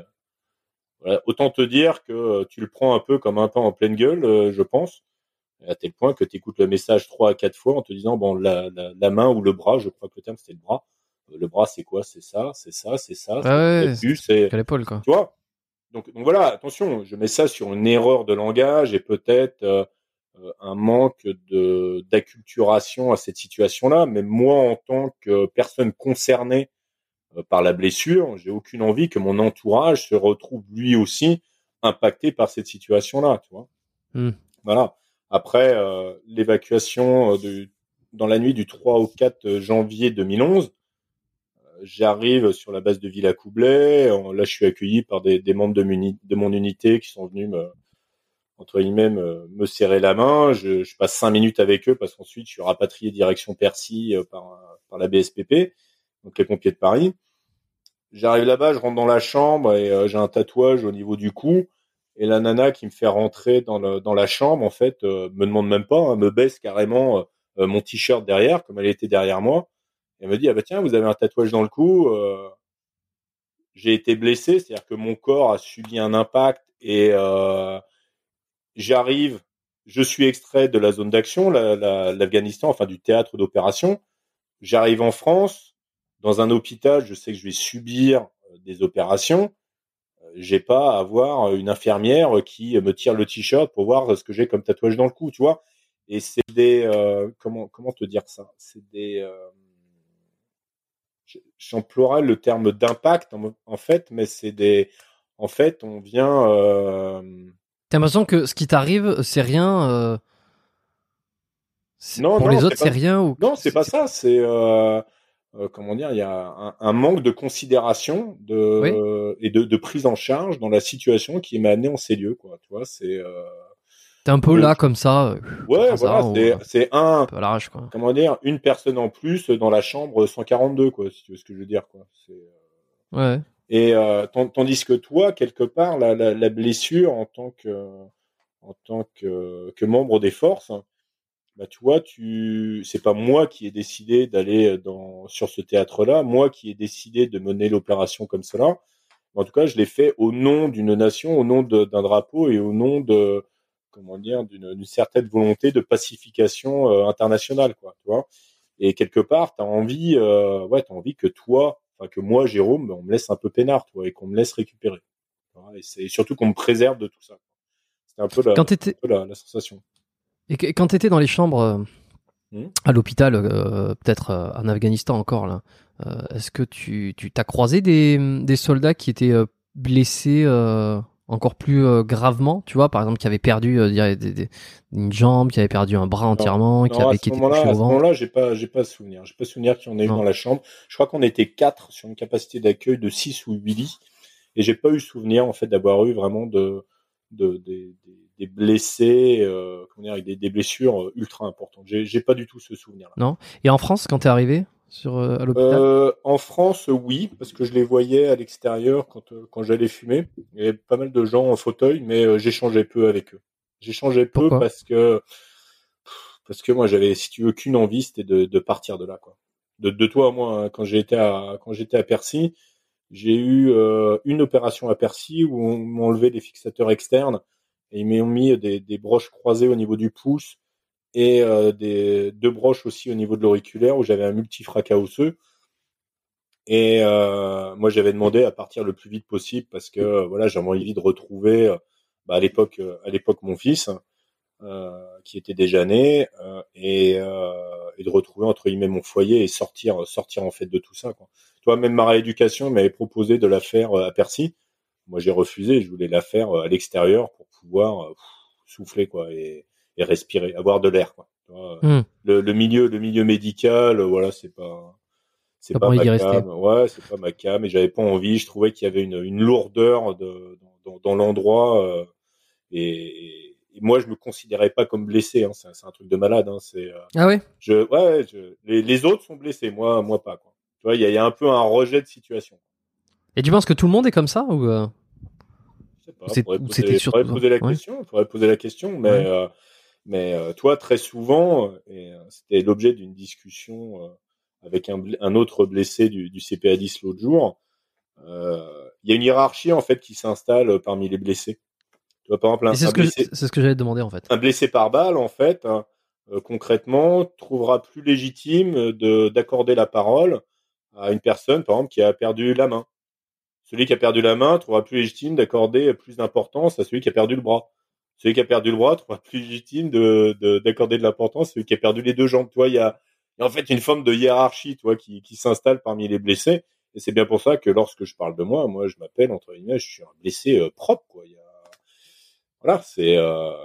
et je me considère pas au quotidien comme comme une personne entre guillemets euh, blessée. Pour ouais, j'ai eu un, j'ai eu un accident. Mais mmh mais ça m'aide, ça m'aide à comment dire à, à, me préserver, je pense. Je pense c'est un principe de, de, de précaution. Euh, ça, veut dire que tu t'es pas senti euh, mise à l'écart euh, pendant la reconstruction à cause du justement à cause du fait que euh, ça soit pas euh, une blessure vitale entre guillemets. Tu tu t'es pas tu t'es senti c'est par rapport à cette hiérarchie. Tu t'en es rendu compte après ou tu as, l'impression de l'avoir vécu? De, de la part de, du corps médical? Ouais, du corps médical. Euh, non, non, non, ils m'ont très bien géré. Hein. Franchement, Percy, ça s'est très très bien, ça s'est très très bien passé. Après, euh, tu vois, le, le, CPA 10 se trouve sur la région d'Orléans. Euh, à l'époque, moi, j'étais domicilié sur Tours, donc il y a à peu près une heure de route. Euh, en sept mois de convalescence et rééducation, j'ai eu euh, un ancien du CPA 10 qui est venu me voir et mon adjoint qui est passé me voir une fois. Quoi. Hmm. J'ai pas souvenir que mon téléphone sonnait tous les jours pour prendre des nouvelles. Euh, lorsque j'étais à Percy, euh, j'ai même éteint mon téléphone tellement ça sonnait dans tous les sens euh, pour pour savoir exactement bah, ce qui s'était passé sur l'opération, sur voilà et, avoir la vérité de la personne qui était qui était présente. Mm-hmm. Mais mais ensuite, ouais, c'est le les opérations, le quotidien euh, reprend reprend son rythme et, et, puis voilà quoi. Et puis tu te retrouves entre guillemets à avoir une gestion de la blessure et de la dimension psychologique de la blessure euh, qui est dévolue uniquement à ta famille proche. Quoi. Voilà. Et moi, moi ce que et moi ce que je voulais, euh, c'était vraiment reprendre ma place entre guillemets dans ma famille de l'époque, reprendre la place auprès de mon fils euh, et pouvoir refaire entre guillemets rapidement du sport parce que moi, euh, moi mon, ma hantise, c'était de me voir, me voir maigrir, me voir euh, comment dire être diminué et pour moi c'était insupportable, insupportable. À tel point que j'ai pris un abonnement dans, dans une salle qui était à proximité de mon lieu d'habitation où, euh, où j'allais faire des tractions où je me tenais uniquement avec index majeur et j'avais encore à l'époque mes fixateurs externes, parce que j'y suis retourné, je suis retourné après. Euh, et je faisais mes tractions comme ça, et les mecs me regardaient, mais si j'étais le roi des débiles, mais, mais j'en avais tellement besoin de, de reprendre le contrôle sur mon quotidien et sur mon corps mais ce qui n'est pas une mauvaise chose en soi. Enfin, je veux dire, ah on te prend pour un débile, mais enfin, on te prend pour, on te voyait bizarrement peut-être, mais euh, en vrai. Euh, non, mais moi, je croyais que même la nana à l'accueil de la salle de sport, elle allait me dire, non, monsieur, euh, amenez-nous un certificat médical, quoi. Et bon, on m'a jamais demandé ce qui m'a bien arrangé. Donc. ouais, parce que je pense qu'au final, ils s'en foutent, quoi. Oui, je pense. Ouais. ouais bah, tant mieux. donc voilà, ouais, ouais. Donc voilà. Ouais. Et alors c'est marrant, tu faisais les tractions avec trois doigts, quoi. Euh, ouais. en, comme, fait, euh... en fait, j'étais uniquement sur euh, sur index majeur. Ouais, pour l'accroche. Ouais. je préservais, je préservais le, le, le, reste. le, reste. de la main parce que de toute façon, tu regardes au niveau de la fermeture. Toi, j'ai perdu en fait la, la flexion complète. Tu peux pas, tu peux pas fermer entièrement. Ouais, j'ai un doigt en boutonnière, je crois que c'est comme ça que ça s'appelle, hein, quand l'articulation est calcifiée là. Elle est calcifiée à ce niveau-là. Et de toute façon, j'ai plus d'appareil extenseur à ce doigt-là, donc. D'accord, donc tu peux plus, euh, tu peux plus étendre. Euh, non, non, non, non, non. D'un point de vue physique, c'est plus possible. Non. Euh, alors ça me fait penser, j'en avais discuté, c'était avec Charlie, euh, Charlie PN. Euh, je crois que l'extrait est sur YouTube justement, enfin le, le sera. sur qu'il y a, il y a, un, il y a un The Black Alien, je sais pas si tu connais. C'est moi, je suis assez fasciné par ce type-là. C'est un mec qui, qui a décidé de, de, ressembler à un extraterrestre. Euh, je sais pas, à quoi. Pas le mec qui est tatoué de partout, les percés, c'est pas lui? S'il est percé, tatoué, il a, il s'est fait enlever le nez, il s'est fait enlever les oreilles, il s'est fait enlever les lèvres, fait, et il s'est surtout fait enlever les deux derniers doigts pour avoir une, euh, une griffe. Euh, Ça, bon, ça c'est incroyable. Et alors pour le coup, euh, des fois je regarde un peu ses stories, tu vois. Je me suis mis à Instagram euh, depuis quelques mois et puis euh, et puis je m'abonne à quelques comptes qui me où je trouve ça assez. euh, et puis je me suis abonné parce que je dis c'est quand même inc- incroyable. Il est dans un projet d'évolution, donc il en est à 40%, je sais pas combien. Donc j'imagine, je sais pas qu'est-ce qui va se faire encore pour arriver à 100% d'évolution. Euh, Je- je- J'en parle, j'en parle un peu de manière sarcastique, mais en vrai, euh, en vrai, j'aimerais bien savoir euh, euh, pourquoi il, enfin, pourquoi il fait ça et comment ça sort et, et etc. Tu vas essayer de comprendre un peu euh, son processus.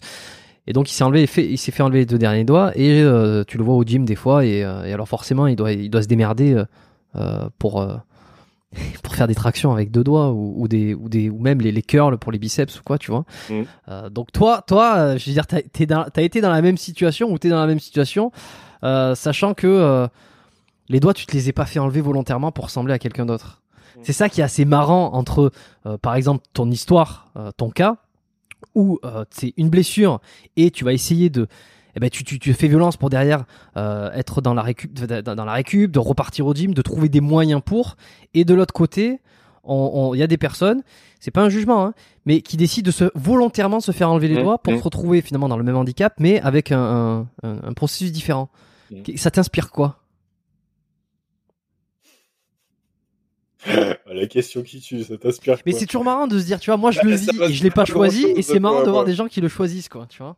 Ouais, bah après, attention, euh, dans, dans, dans la vie quotidienne, tu vois, ce manque de préhension, parce que tu vois, l'auriculaire euh, per- permet de, de, de verrouiller la fermeture au niveau de la main. Ouais. Dans, dans la vie quotidienne, mis à part sur les grimpés de corde bras seuls, où en effet, des fois, je peux connaître certaines faiblesses euh, sur, sur la main droite. Mais bon, je suis gaucher, donc, euh, donc mon bras fort reste quand même mon bras gauche.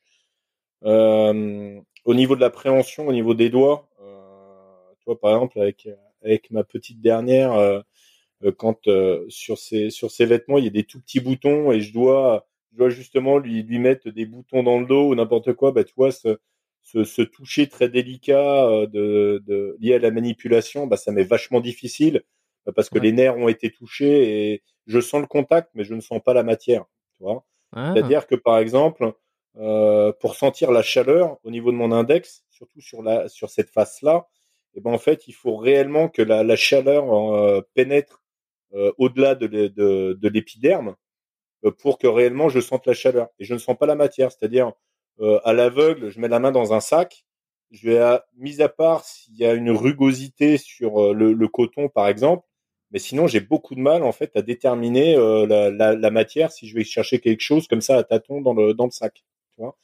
Et ça Mhm. c'est ça c'est particulièrement euh, gênant, mais bon après concernant le cas euh, de, de ton alien Black là, euh, bon j'ai pas d'avis sur sa personne de toi à moi. Après, Non, bah, non, mais sans sur lui, mais sur le process de se, de se faire retirer des parties du corps. euh, Ouais, tu sais, comme le principe de mutilation, veux dire, après, les gens de toi à moi font un Ouais. petit peu ce qu'ils veulent. Je pense que le parcours n'est pas le même, et euh, bon, après, euh, certes, certes, certainement, ouais. Mettre Ok. un avis sur sa personne, je le connais pas, je sais pas. donc. Non, non, non, c'est pas un avis, c'est pas un avis sur sa personne. C'est, je, je me demandais qui toi qui l'a vécu, tu vois, Ouais. euh, qui toi qui l'a vécu comme ça, euh, comment tu le percevrais de quelqu'un qui décide de, de le vivre euh, volontairement, tu vois, en, en se faisant. Alors toi t'es pas, non, lui il s'est amputé, toi t'es pas amputé, mais pour le coup il doit être encore plus handicapé. On proposé, hein. On m'avait proposé, hein, mais toi, visuellement parlant, Ah ouais visuellement parlant, je- c'est quelque chose qui me gênait. Et puis, bon, je me suis dit, de toute façon, je m'en accommoderai avec le temps, et puis c'est- la réalité, en fait. Mais on te l'avait proposé d'un point de vue euh, parce que ça allait être plus simple, parce que ça allait être. euh, Ouais, parce que bah, entre, euh, tu vois, euh, bon, attention, mon exemple va être peut-être un peu extrême, hein, avoir, avoir une personne qui a un membre complètement mort et qui peut être gênant, tu vois, il arrive des fois Ah. que des gens aient, aient- aient- aient un membre et, et décider de conserver par exemple leur bras, mais qu'il soit entre guillemets complètement euh, que ça qui mort. fonctionne plus du tout, ouais. ouais. Bah, autant autant euh, autant le supprimer tu vois donc il m'avait proposé Mm. la même chose il m'avait proposé aussi de de, de plugger l'appareil extenseur de l'index euh, sur l'auriculaire ce qui m'aurait beaucoup fait rigoler euh, dans dans le pit tu vois Pour faire le pour faire le, le- le geste pour ceux qui ont les- l'audio là, qui sont euh, le- geste du métal là, les cordes du diable avec la main. ça aurait été assez naturel mais bon après je me suis c'est bon repartir sur le billard euh, repartir sur un cursus de cicatrisation de machin. Je suis ouais, c'est bon j'ai pas j'aurais eu 20 ans je dis why not? Mais là là, là, pour moi c'était pas c'était pas qui- utile. Mais ce qui fait que, tu vois, quand tu me parlais de l'appréhension que tu n'arrives pas donc, à fermer complètement la main, euh, j'essaie de le, j'essaie de le faire avec ma propre main. Il y a un manque, euh, il y a un manque de force pour le coup. C'est-à-dire que tu ne peux pas forcer à 100% des ouais, De toi, moi, hein, dans la pince, euh, c'est vraiment avec, avec ces trois doigts-là, j'ai beaucoup plus de puissance maintenant main droite que main gauche. Hein. Ça, compensé. Ah oui, d'accord. Oui, oui, Ah ouais. ouais. Et alors c'est marrant ce que tu me dis, tu vois, parce que d'un côté, euh, y a, tu m'as dit, j'avais l'impression de pas être vraiment un, blessé euh, comme comme les autres, euh, mais il y a quand même cette espèce de petite, je sais pas, une amertume euh, à ce moment-là. Je sais pas si aujourd'hui tu l'as complètement réglé par rapport à, à cette considération, peut-être euh, du corps médical, mais aussi du corps de l'armée. comment est-ce que comment ça se développe le syndrome donc post-traumatique? Est-ce que tu est-ce que tu l'as senti très vite? Est-ce que tu le sens? On, a cette idée, euh, c'était le, il y avait un film comme ça qui parlait du syndrome post-traumatique euh, que euh, que tu que tu fais des cauchemars, que tu que tu te réveilles la nuit, que tu arrives plus, enfin que tu es en dépression. Il y, a plein de trucs comme ça, tu vois. Mmh, mmh. Comment comment tu l'as vécu? Comment il se manifeste? Moi, il s'est pas manifesté tout de suite en fait. je serais tenté de te dire que les, le manque de considération des fois par le système militaire j'y reviendrai euh, juste après là. Et, euh, la prise en charge en tant que blessé, mais en tant que blessé commun, aucune relation avec un théâtre d'opération, donc un, paramètre psychologique lié à la blessure beaucoup plus important. J'estime que la personne, malheureusement, qui a raté un virage en scooter, quoi, même s'il y, a des, y a des gens qui ont des traumatismes très profonds lors d'accidents de la route, toutes ces choses-là. Mmh l'accident, entre guillemets, de la personne blessée en opération, est euh, consenti au nom de, de, la nation et non pas au nom d'un déplacement euh, personnel. Tu vois? Oui, il y a un sacrifice de toi-même que, que, tu as fait. Il y a, cette idée de cette donnée. Et, euh, et on touche pas euh, le, le, grade, on touche en fait l'homme. Hein. C'est-à-dire que quand je te dis que la famille, c'est elle qui prend de plein fouet ben, l'énervement. Tu sais, tu passes d'une personne, entre guillemets, quand tu es dans le milieu des opérations spéciales, si tu veux, euh, tu sautes en parachute, tu fais beaucoup d'aérocordage, des descentes en rappel, des descentes au cordelise, de la grappe, euh, multi-activité, du tir, et du jour au lendemain, tu te retrouves dans ton canapé en train de mater des vidéos à la con et de, de, de, n'avoir aucune activité. Toi, tu es, mis sur la touche et tu es pleinement conscience que dans le tableau Excel qui régit entre guillemets ta vie et ta carrière, tu es passé d'une case verte à une case orange. Et toi, tu as besoin en fait qu'on mise sur toi. Tu vois, moi, lorsque je suis revenu à mon unité en août 2011, euh, on m'a dit tout de suite. Bon, Combien bah, de temps après? euh, bah, Mon accident, c'était le 27 décembre 2010 et je suis revenu dans mon unité en août 2011. Tu vois, et j'ai eu. Euh, moins d'un an. Ouais, moins d'un an, mais sept mois de rééducation complète où j'avais, euh, tu sais, euh, j'ai le terme des orthèses pour maintenir, euh, pour maintenir ma, main en bonne position, des, des, séances de kiné à en chialer et à vouloir filer, coller des points au kiné qui s'occupait de moi, tellement il me faisait mal, parce que j'avais la main qui était complètement recroquevillée et il me tirait sur les doigts là justement pour détendre. Euh, ouais, c'était c'était très compliqué. je me rappelle aussi, hein. je me rappelle aussi d'un énorme appareil avec des plein de trous où on mettait des des, des cales en bois dedans pour mettre ma main dans une certaine position et essayer de la garder dans cette position-là. C'était un, c'était un grand plateau. T'imagines un grand jeu de dames avec des, euh, avec des tubes en bois. Et on venait placer ma main en fait dedans pour la mettre en position d'extension pour éviter qu'elle se referme. Et je devais faire ça x temps par, par jour. Donc voilà. Et euh, donc je reprends mon activité en août 2011. Et là, tous mes stages qui étaient prévus, parce que bon, t'es en permanence en formation, là, on me fait comprendre que bon, ben voilà, c'est plus trop au goût du jour, quoi et que ben, malheureusement on va être obligé de me sortir de mon groupe, c'est-à-dire en fait on me sort complètement de ma famille euh, militaire, en fait, un de mon petit groupe que je gérais tout seul depuis 2007, et euh, pour me mettre en bureau. Alors somme toute avec un boulot qui était super intéressant, c'était de la veille technologique avec euh, avec les plus grandes entreprises de, de la défense, donc c'est vrai que c'est pas inintéressant et je me suis euh, je me suis vraiment acculturé à tout, tout ce milieu. Euh, des, sociétés qui travaillent pour la défense. Mais en tout cas, j'étais complètement en dehors de, plus le terrain. de ce qui allait, ce qui allait me faire du bien, quoi. Tu vois. Et euh, bah, malheureusement, quand tu rentres dans ton bureau, tu as ton ordi, tu gères des PDF et tu fais, euh, tu, tu, fais des expressions de besoin pour faire des appels d'offres, pour acheter du matériel, mmh. machin et tout. Si tu veux, c'était pas mon quotidien. Quoi. Et ça, et ça, ça a été entre guillemets dur à gérer. Et c'est là que, entre guillemets, le PTSD a commencé à poindre son nez, c'est-à-dire que je suis dans une syndrome post-traumatique, hein. post-traumatique syndrome, PTSD. Syndrome disorder. Et c'est dans cette, c'est dans ce moment-là où en fait, ben, ça a commencé à monter gentiment, quoi. Tu vois, où, Et comment ça se manifeste alors hein? Bah alors, moi, la première grosse manifestation, euh, j'avais été convié en 2011, j'avais même pas repris le boulot encore. Euh, lors du 14 juillet, j'avais été convié à, la tribune présidentielle euh, pour assister au 14 juillet.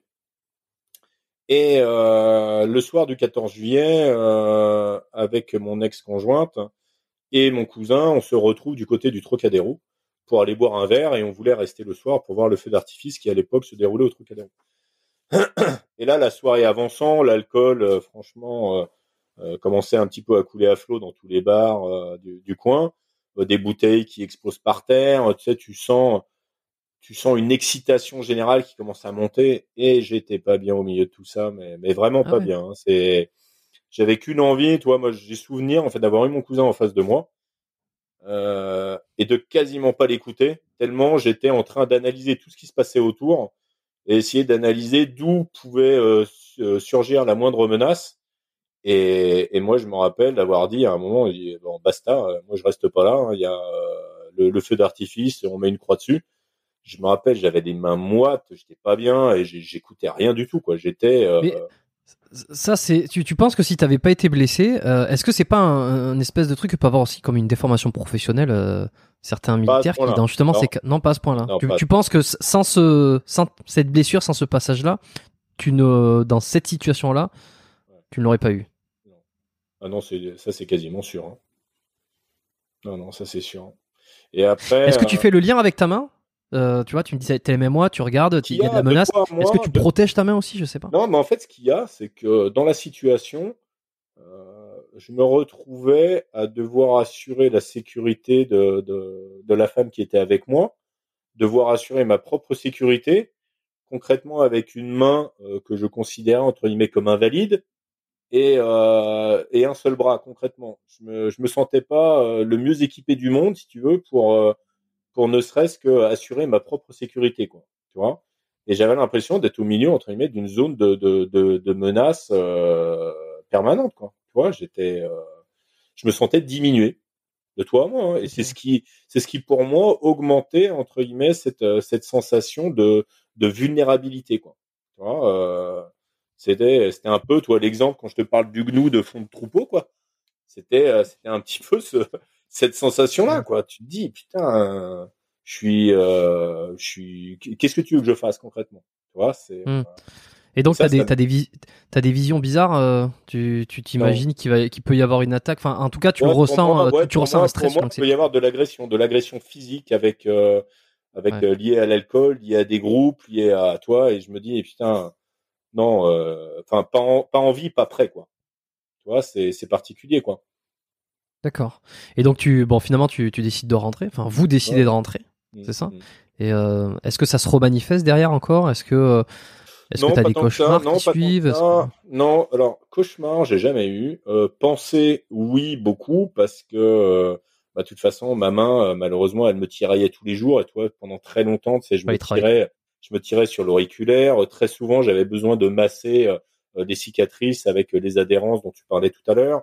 Donc, mmh. ouais, tous les jours, tous les jours, de toute façon, j'y pensais et ça faisait partie entre guillemets de, de, de mon quotidien j'ai pas eu réellement de, de, phénomène de reviviscence. Tu vois, beaucoup de blessés euh, touchés par le PTSD euh, parlent de, de cauchemars, de, de, de vision à nouveau de, de ouais, ouais, ouais, de revivre le, le, moment de la blessure ou alors de, le, paramètre d'odeur, tu vois.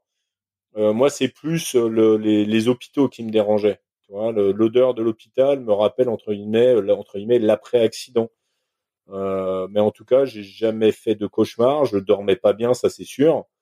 Euh, parce que bah, déjà avec la main, dès que je me tournais, bah, ça s'accrochait, donc j'étais obligé d'avoir euh, entre guillemets une surélévation pour permettre euh, au, à la main de ne pas être de ne pas être touché parce que j'avais encore encore mes broches à la main. Mmh. Euh, voilà, mais euh, non, sinon à part ça. Est-ce que tu as vu, après avoir discuté avec peut-être des anciens collègues, des syndromes post-traumatiques hyper intenses? Alors j'ai eu, euh, moi j'ai eu des, des collègues et anciens collègues au téléphone. On pleure dans leur dans leur garage euh, pendant pendant des heures à discuter avec eux, à essayer de ouais de les de les rassurer. Il y a il y a eu quelques manifestations. Je te dis pas que j'en ai j'en ai eu dix mille, hein, mais euh, mais ouais des, des gens qui le vivent très très mal. euh, ouais il y en a il y en a quand même pas mal quoi. Est-ce que c'est souvent euh, plus les gens qui ont été blessés pendant une mission? Ou alors ça peut être aussi euh, euh, un choc psychologique d'avoir vu Ouais, bon c'était Charles hein, Rodman hein, qui m'a expliqué enfin dans, dans le podcast. Et puis ensuite on avait discuté un petit peu en privé quelques trucs. Bon j'ai vite compris qu'effectivement quand tu vois des trucs comme ça En fait en fait je serais tenté même sans être blessé que- physiquement tu vois. psychologiquement, euh, souvent je prends le terme entre guillemets du- du- d'une bouteille d'eau vide. Euh, une personne qui rentre entre guillemets dans l'armée ou dans des unités entre guillemets qui risquent d'être exposées à des, à des zones de conflit, tu vois, tu peux être par exemple reporter de guerre ou n'importe quoi. hein. Le PTSD n'est pas lié obligatoirement au milieu, au milieu militaire. Euh, oui bah mais- les viols les agressions euh, Ouais, ouais, voilà. là. Ou même, ou même, tu vois, des gens victimes d'attentats comme au Bataclan ou n'importe quoi peuvent développer un, un PTSD. Tu vois, moi, j'ai lu un livre que je conseille à beaucoup de gens qui s'appelle Sans blessure apparente, qui est vraiment, Ouais. qui est vraiment un bouquin super intéressant où tu as par exemple des journalistes qui ont été victimes euh, de prise d'otages avec simulacre de, comment dire, d'exécution. Euh, ouais. je pense que ça doit laisser, ça doit laisser des traces, quoi. Tu vois. Enquête, enquête sur les. euh, attends, merde. Sans blessure apparente de livre de Jean-Paul. euh, Jean-Paul truc. Alors j'ai perdu le sous-titre, désolé, mais euh, je, je le laisserai. euh, Euh, putain, ah, ça a l'air d'être euh, cool. tu peux regarder, c'est un, bouquin qui est pas inintéressant avec pas mal de témoignages.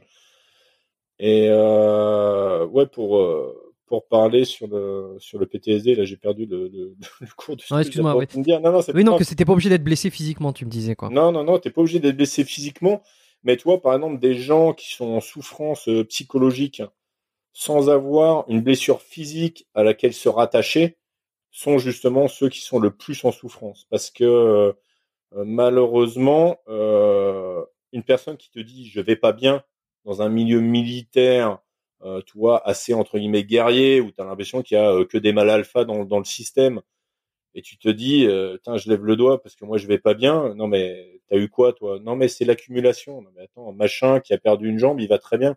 Donc euh, en quoi toi tu lèves le doigt et tu dis que ça va pas, tu vois Et je pense que c'est même ces gens-là qui manquent le plus cruellement d'écoute, parce que à la rigueur, tu rattaches un PTSD à une blessure physique quelque part. C'est un petit peu gage de crédibilité, tu vois ce que je veux dire? Mais euh, Ouais, ouais. Une, une personne qui développe un PTSD par un principe d'accumulation, bah, quelque part, la personne, euh, beaucoup sont en droit dans ce milieu-là de dire non mais attends, de toute façon, euh, Jean-Denis, il a jamais été fait pour ce taf-là, parce que Ouais, ouais. voyez ouais, bien. ouais. tu vois? Et ça, et ça c'est le pire, parce que là, la personne, tu sais ce qu'elle va faire? Elle va, elle va la fermer, elle va euh, cultiver ça à l'intérieur de- d'elle-même, et au bout d'un moment, quand ça va péter, ça va réellement péter, et ça va arroser tout le monde, quoi. Tu vois? Et c'est, c'est bien pour ça que maintenant, on a quand même suffisamment de suivi et on a suffisamment entre guillemets de recul sur sur tous ces cas-là pour à un moment dire voilà, on, on reste on reste humain et on n'est pas tous égaux sur notre capacité d'absorption des événements, quoi. Tu vois T'en as certains sur une opération, ils vont remplir un demi-litre. T'en as d'autres, ils vont remplir un litre cinq et terminer. euh, le mec, il est, euh, il est sur la touche, quoi. Tu vois Et ça, il faut entre guillemets l'accepter. Et ça, tu ne le verras pas entre guillemets sur une euh, une enveloppe corporelle. T'as un mec qui fait 1m95, il fait 105 kilos. Si ça se trouve, c'est le mec qui va flancher à la première OP. Et ça, tu le sais pas parce que Mm. tant que tu n'as pas été euh, euh, exposé à ce genre de manifestation, tu n'es pas en capacité de savoir entre guillemets ce que tu vaux et ce que tu as à l'intérieur. Tu vois? C'est euh, c'est quand même particulier.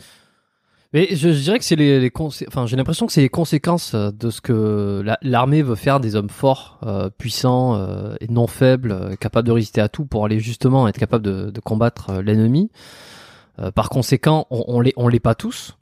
Euh, et puis je pense que personne, euh, tu sais, euh, être absolument indestructible, personne ne l'est. Je pense que celui même qui a vécu euh, beaucoup de choses, qui s'en est remis, qui est très fort, qui a, la, qui, a, qui a le cuir dur comme on dit, et qui fait 1m80, 1m, 2m, 2m10, euh, 200 kilos de muscle ou quoi que ce soit, il est pas iné... je pense pas qu'il soit inébranlable, tu vois. On a, y a, on a tous euh, des, on a tous des petites faiblesses, mais mais c'est, est-ce que c'est pas l'armée justement d'essayer de son rôle de, d'enlever toutes ces faiblesses pour euh, pour avoir euh, euh, une image de, de, force absolue Parce que si l'ennemi est capable de voir une, une faiblesse, euh, c'est un peu comme dans, dans, Rocky là, tu sais quand Rocky va se battre contre le, le russe, euh, t'as l'impression que c'est une machine de guerre. Euh, si tu as l'impression qu'il a une faiblesse, tu vas y aller dessus. Si t'as l'impression que le mec il est il est dur, qu'il est absolument inébranlable, euh, c'est un c'est un ennemi absolu quoi.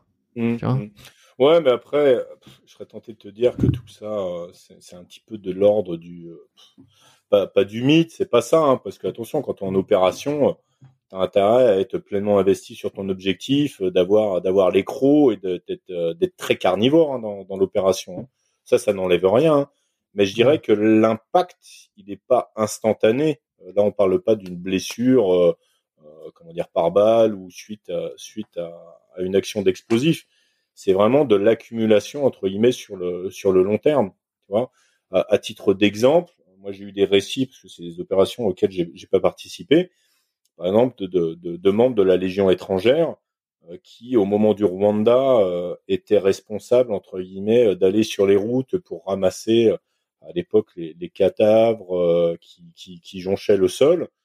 Et malheureusement, je te laisse imaginer un cadavre qui est resté en plein soleil pendant 15 jours, l'état de putréfaction qu'il peut avoir et l'odeur qui va te prendre le nez et les mecs à ce qui paraît à l'arrière des VAB des véhicules blindés les mecs se mettaient des razzias d'alcool dans le nez et tout pour tenir. Mais le mec, je, reste persuadé que X années plus tard, le mec, il est au fond du rouleau. Il est au fond du rouleau.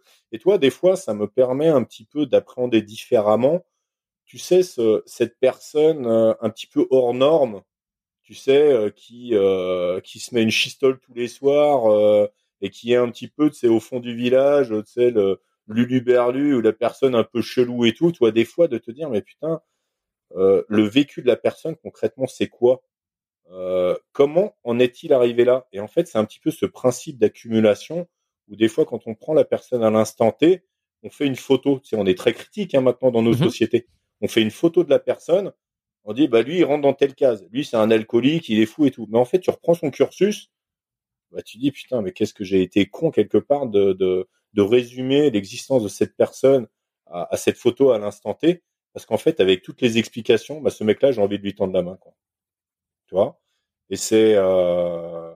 et je pense que c'est euh, malheureusement humain et c'est un fait de société que de vouloir mettre les gens dans des cases et de très très vite passer à autre chose. Bien sûr, bien sûr. Bah déjà il y a le fait que c'est beaucoup plus facile pour euh, pour le cerveau, c'est des automatismes, ça permet de moins parce que si si si à chaque fois il faut se poser la question euh, d'où vient cette personne, creuser ou alors euh, ou, tout recontextualiser pour absolument tout, euh, c'est du de l'énergie, c'est beaucoup d'énergie pour le cerveau, donc forcément il y a ces espèces d'automatismes où on va classifier les choses très vite pour mmh. prendre moins le temps d'y réfléchir.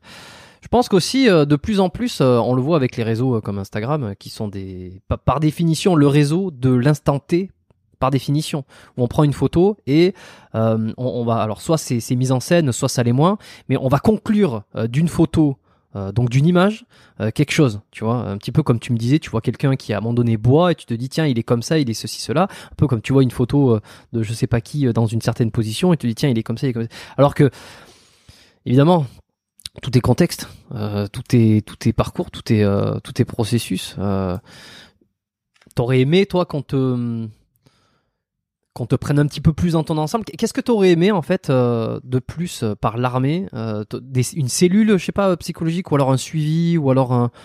c'est quoi que tu sens que tu aurais été bien? Des cellules psychologiques, il y, en a. Hein. Il y a dans l'armée de l'air, ça s'appelle la KBMF, c'est la cellule d'aide aux blessés, malades et, et familles. C'est-à-dire qu'ils font très bien leur boulot. Hein. C'est-à-dire qu'ils sont, ils t'aident dans les démarches administratives, ils sont facilitants euh, dans, dans, dans, la relation entre l'institution militaire, le corps médical et le blessé. Là-dessus, euh, moi, j'ai strictement rien à leur à leur reprocher. Hein.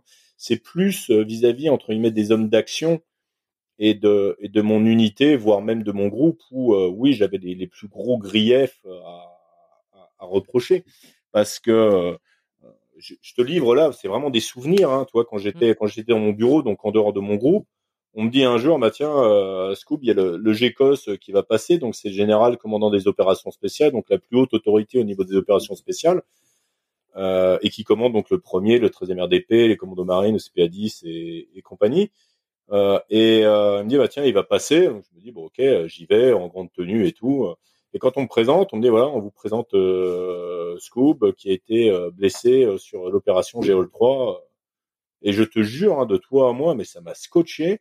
Et le général je lui ai dit vous savez pas vous savez j'ai d'autres qualités que celle-là.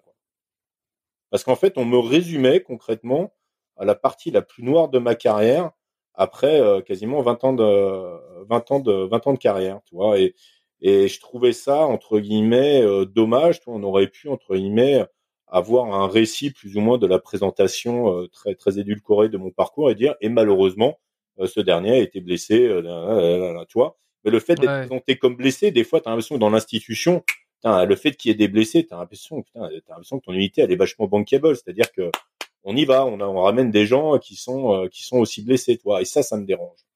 Ça me dérange parce que euh, on n'est pas euh, comment dire, on n'est pas, euh, oh, je, je veux pas me tromper dans les termes, mais on, on sert pas de publicité. Euh, le, notre blessure, entre guillemets, on n'en fait pas une gloriole. Euh, Bien au contraire, si on avait pu l'éviter, on l'éviterait. Et t'as l'impression que t'as des gens, euh, sais, ça permet de dire tel ou tel régiment, putain, ça fait bien, on va au combat, on est, on est des durs et tout. Tu vois, je me dis, putain, carrément, il y en aurait pas, il y aurait que des missions réussies, ce serait très très bien aussi, quoi. C'est, euh, c'est, c'est un petit peu ce qui est dérangeant. Voilà, dans le, Ouais, je comprends. Ouais. dans, dans, dans le milieu de la blessure. Après, toi, vis-à-vis de mon groupe, toi, j'ai eu une discussion, je me rappelle, une discussion un jour qui m'avait tiré les larmes aux yeux euh, euh, parce que parce que c'était dans un moment où j'allais pas bien. J'avais j'avais à l'époque mon adjoint qui avait repris le groupe après, qui venait me voir assez régulièrement, tu vois, et qui me disait ouais, Scoop, est-ce que tu peux venir vider ton casier là où j'avais tout mon courrier et tout, et puis euh, des affaires personnelles? Et parce qu'on a des nouveaux qui sont arrivés dans le groupe et tout, et tu vois, il me, il me relançait, il me relançait, il me relançait.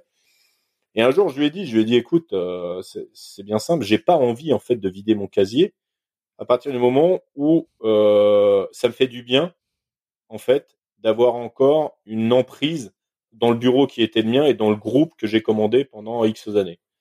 Et le jour où j'aurais fait le deuil de tout ça, Ouais, sans ouais, aucun le problème, deuil, je viendrais ouais. mon, mon, mon casier.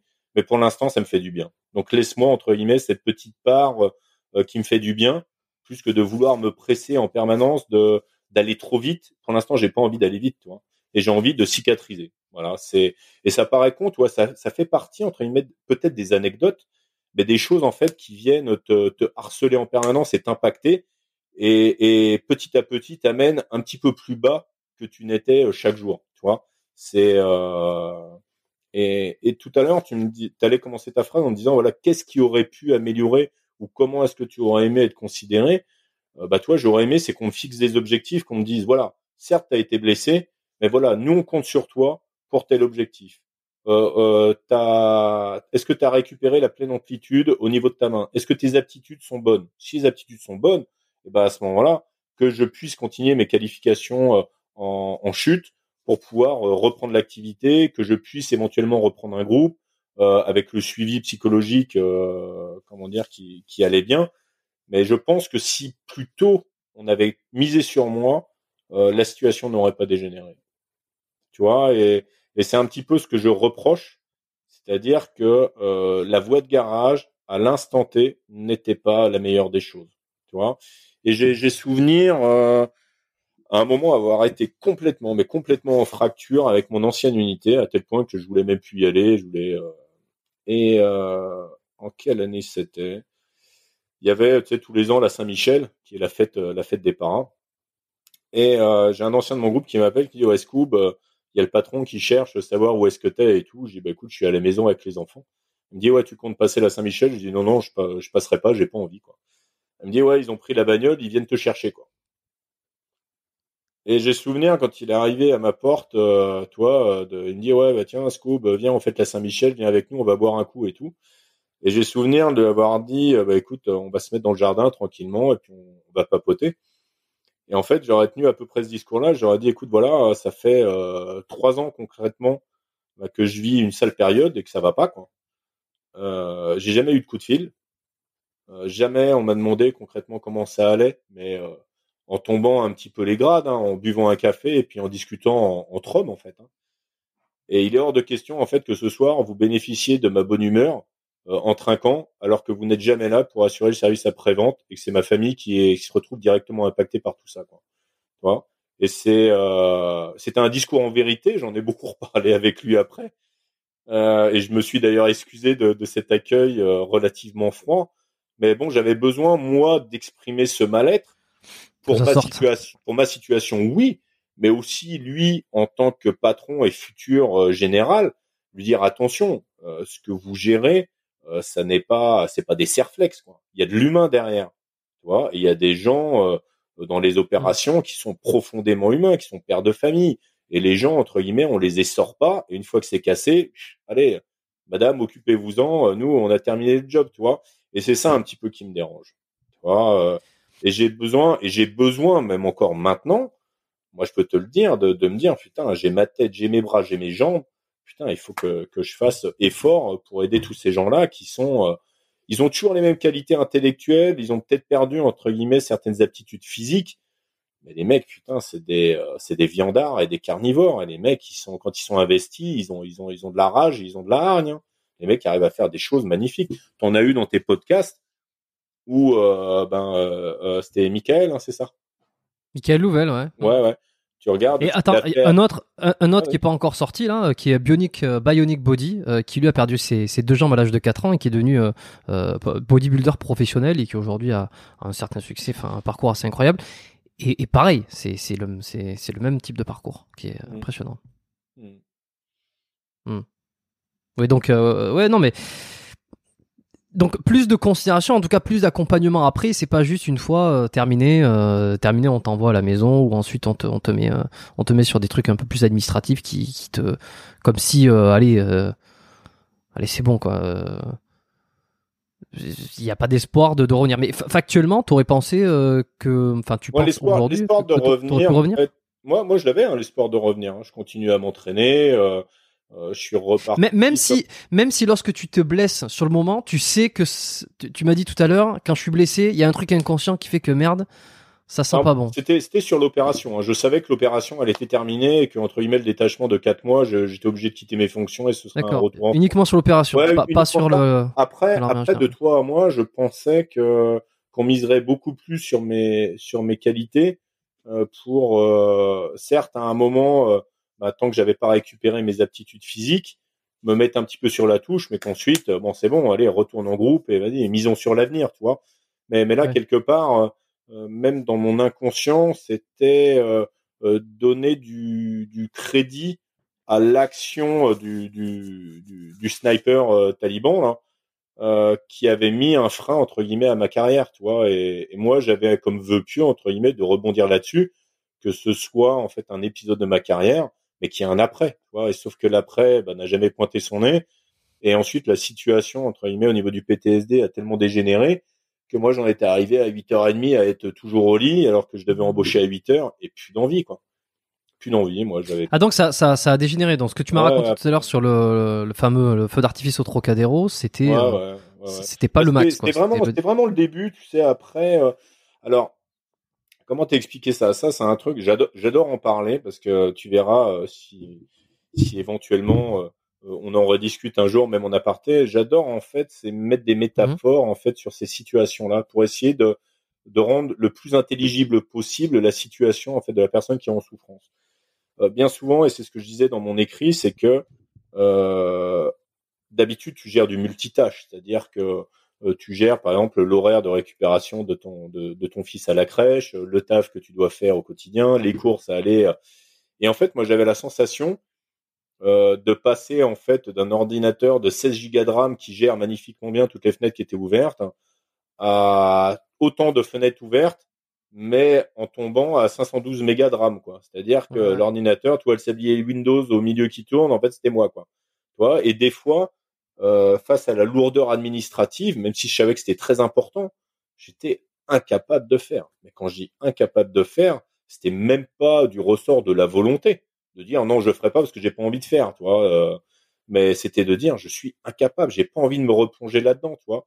C'était euh, vraiment un petit peu cette piscine à débordement où voilà, tu me rajoutes 10 litres, ça va péter, quoi. Tu vois Et même dans mes rapports humains, tu vois, j'étais devenu euh, très très rugueux. Bon, je suis déjà très angulé de nature, hein, mais j'étais encore plus rugueux à tel point que quel que soit le grade, hein, même tu me présentais le président n'importe quoi, le mec j'étais prêt à lui retourner le bureau sur la gueule tellement à l'intérieur j'avais l'impression de d'exploser, j'en pouvais plus, c'était euh, c'était un drame. Et euh, et le nombre de fois mon ex-conjointe lorsque on discutait et que à certains moments, si tu veux, j'étais arrivé à 99% de mes capacités d'absorption sur le plan psychologique elle venait me parler d'un sujet qui pour elle était certes très important.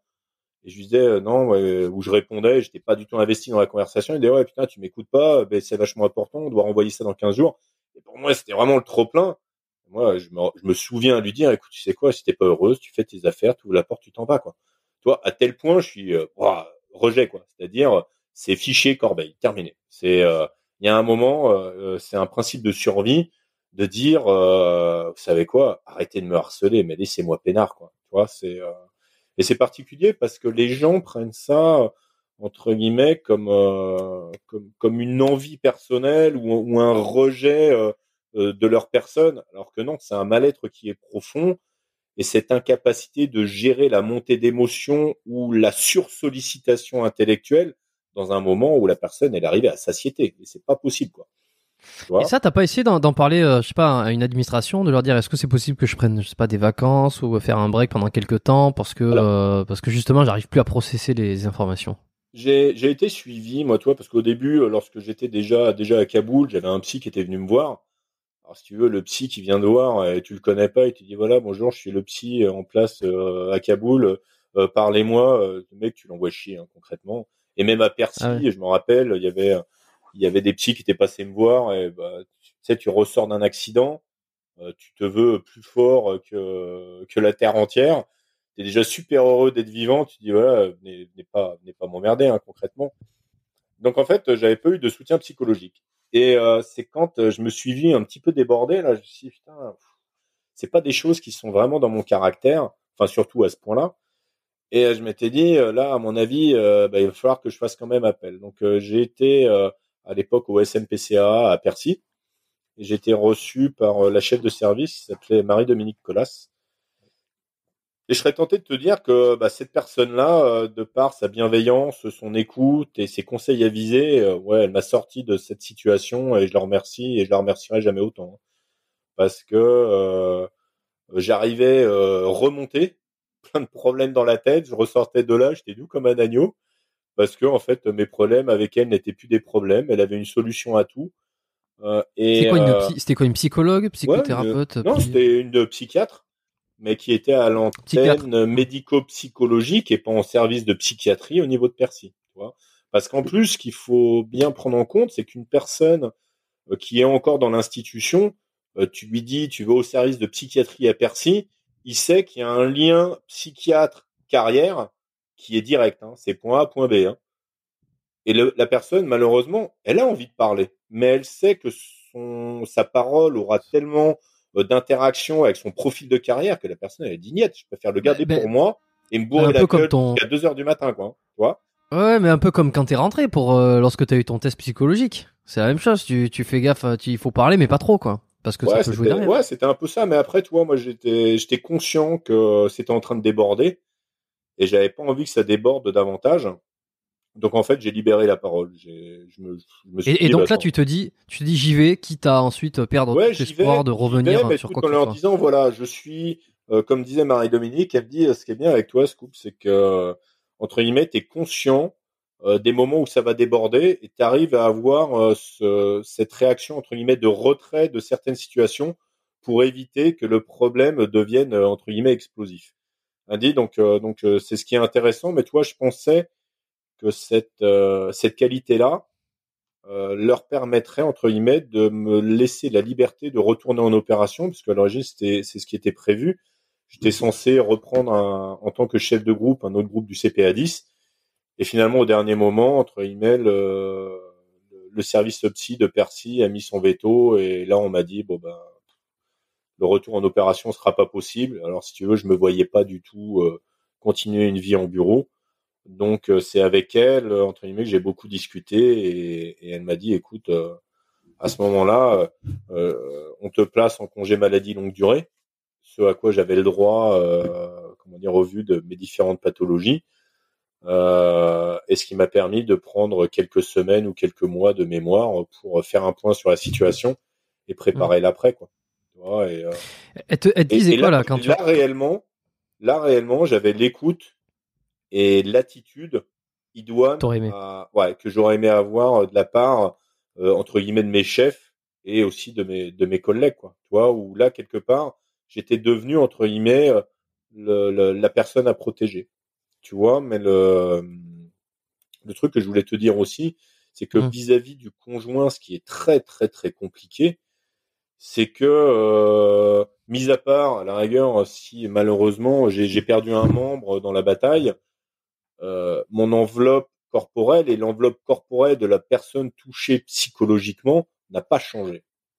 C'est-à-dire que la personne, elle est toujours aussi grande, toujours aussi large, toujours aussi imposante, sa voix toujours aussi posée, et savoir réellement et bien appréhender, je parle du cercle familial proche, ce qui se passe dans sa tête, euh, lui sait qu'il est changé, mais l'entourage, en fait, c'est toujours le même papa, et c'est toujours, entre guillemets, le pilier de ce, de, de ce montage très patriarcal que l'on peut avoir dans nos familles, tu vois.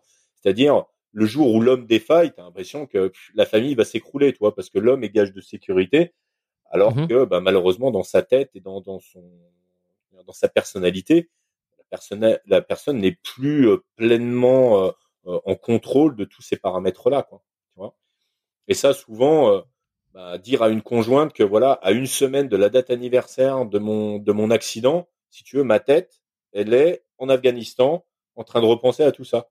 Mais ça, le dire au quotidien, c'est très très très compliqué, quoi. Tu vois? Et Pourquoi c'est compliqué? Bah, c'est très compliqué parce que c'est un aveu entre guillemets de faiblesse. Et t'aimerais que les autres aient la même lecture que toi de, des événements et, euh, du, et du calendrier. Et tu vois, c'est euh, malheureusement les gens ne peuvent pas, ils peuvent pas se mettre à ta place. Mais des fois, tu te dis putain, vous venez m'emmerder à prévoir des trucs, limite la veille de la date anniversaire de mon accident. Il va falloir que en fait j'affiche un sourire de façade alors qu'intérieurement, ben, pff, je suis un peu retourné là-bas et je suis un peu comme ça, quoi. Tu vois, et je suis. T'as essayé de le dire? T'as essayé de, de l'expliquer euh, Ouais, Pas bah ta, ouais, ta, ouais. ta femme Ouais, à ce moment. Enfin, Ouais, tu le dis, mais encore faut-il, toi, à l'époque, moi, ça n'était pas mon cas, avoir des personnes euh, qui sont en capacité de prendre, euh, de, de, prendre conscience ou d'avoir envie de prendre conscience de, de cette situation-là, quoi. Tu vois, et ça, des fois, c'est compliqué. C'est compliqué.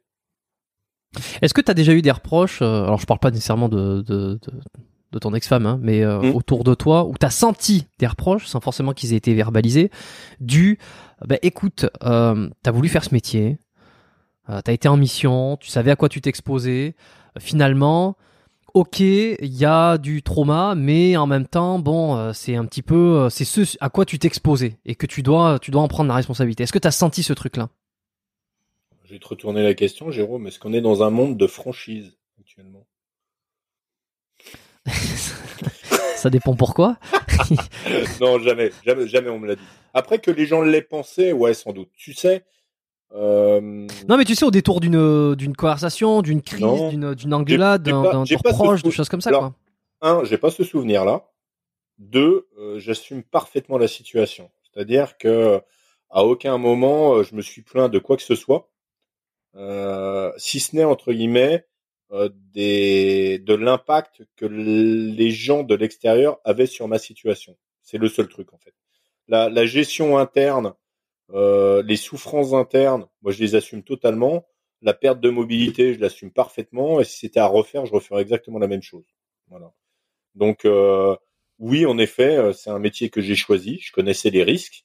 Il y en a qui ont payé des prix, des prix beaucoup plus forts que moi et qui, je pense, ont exactement la même réaction, quoi.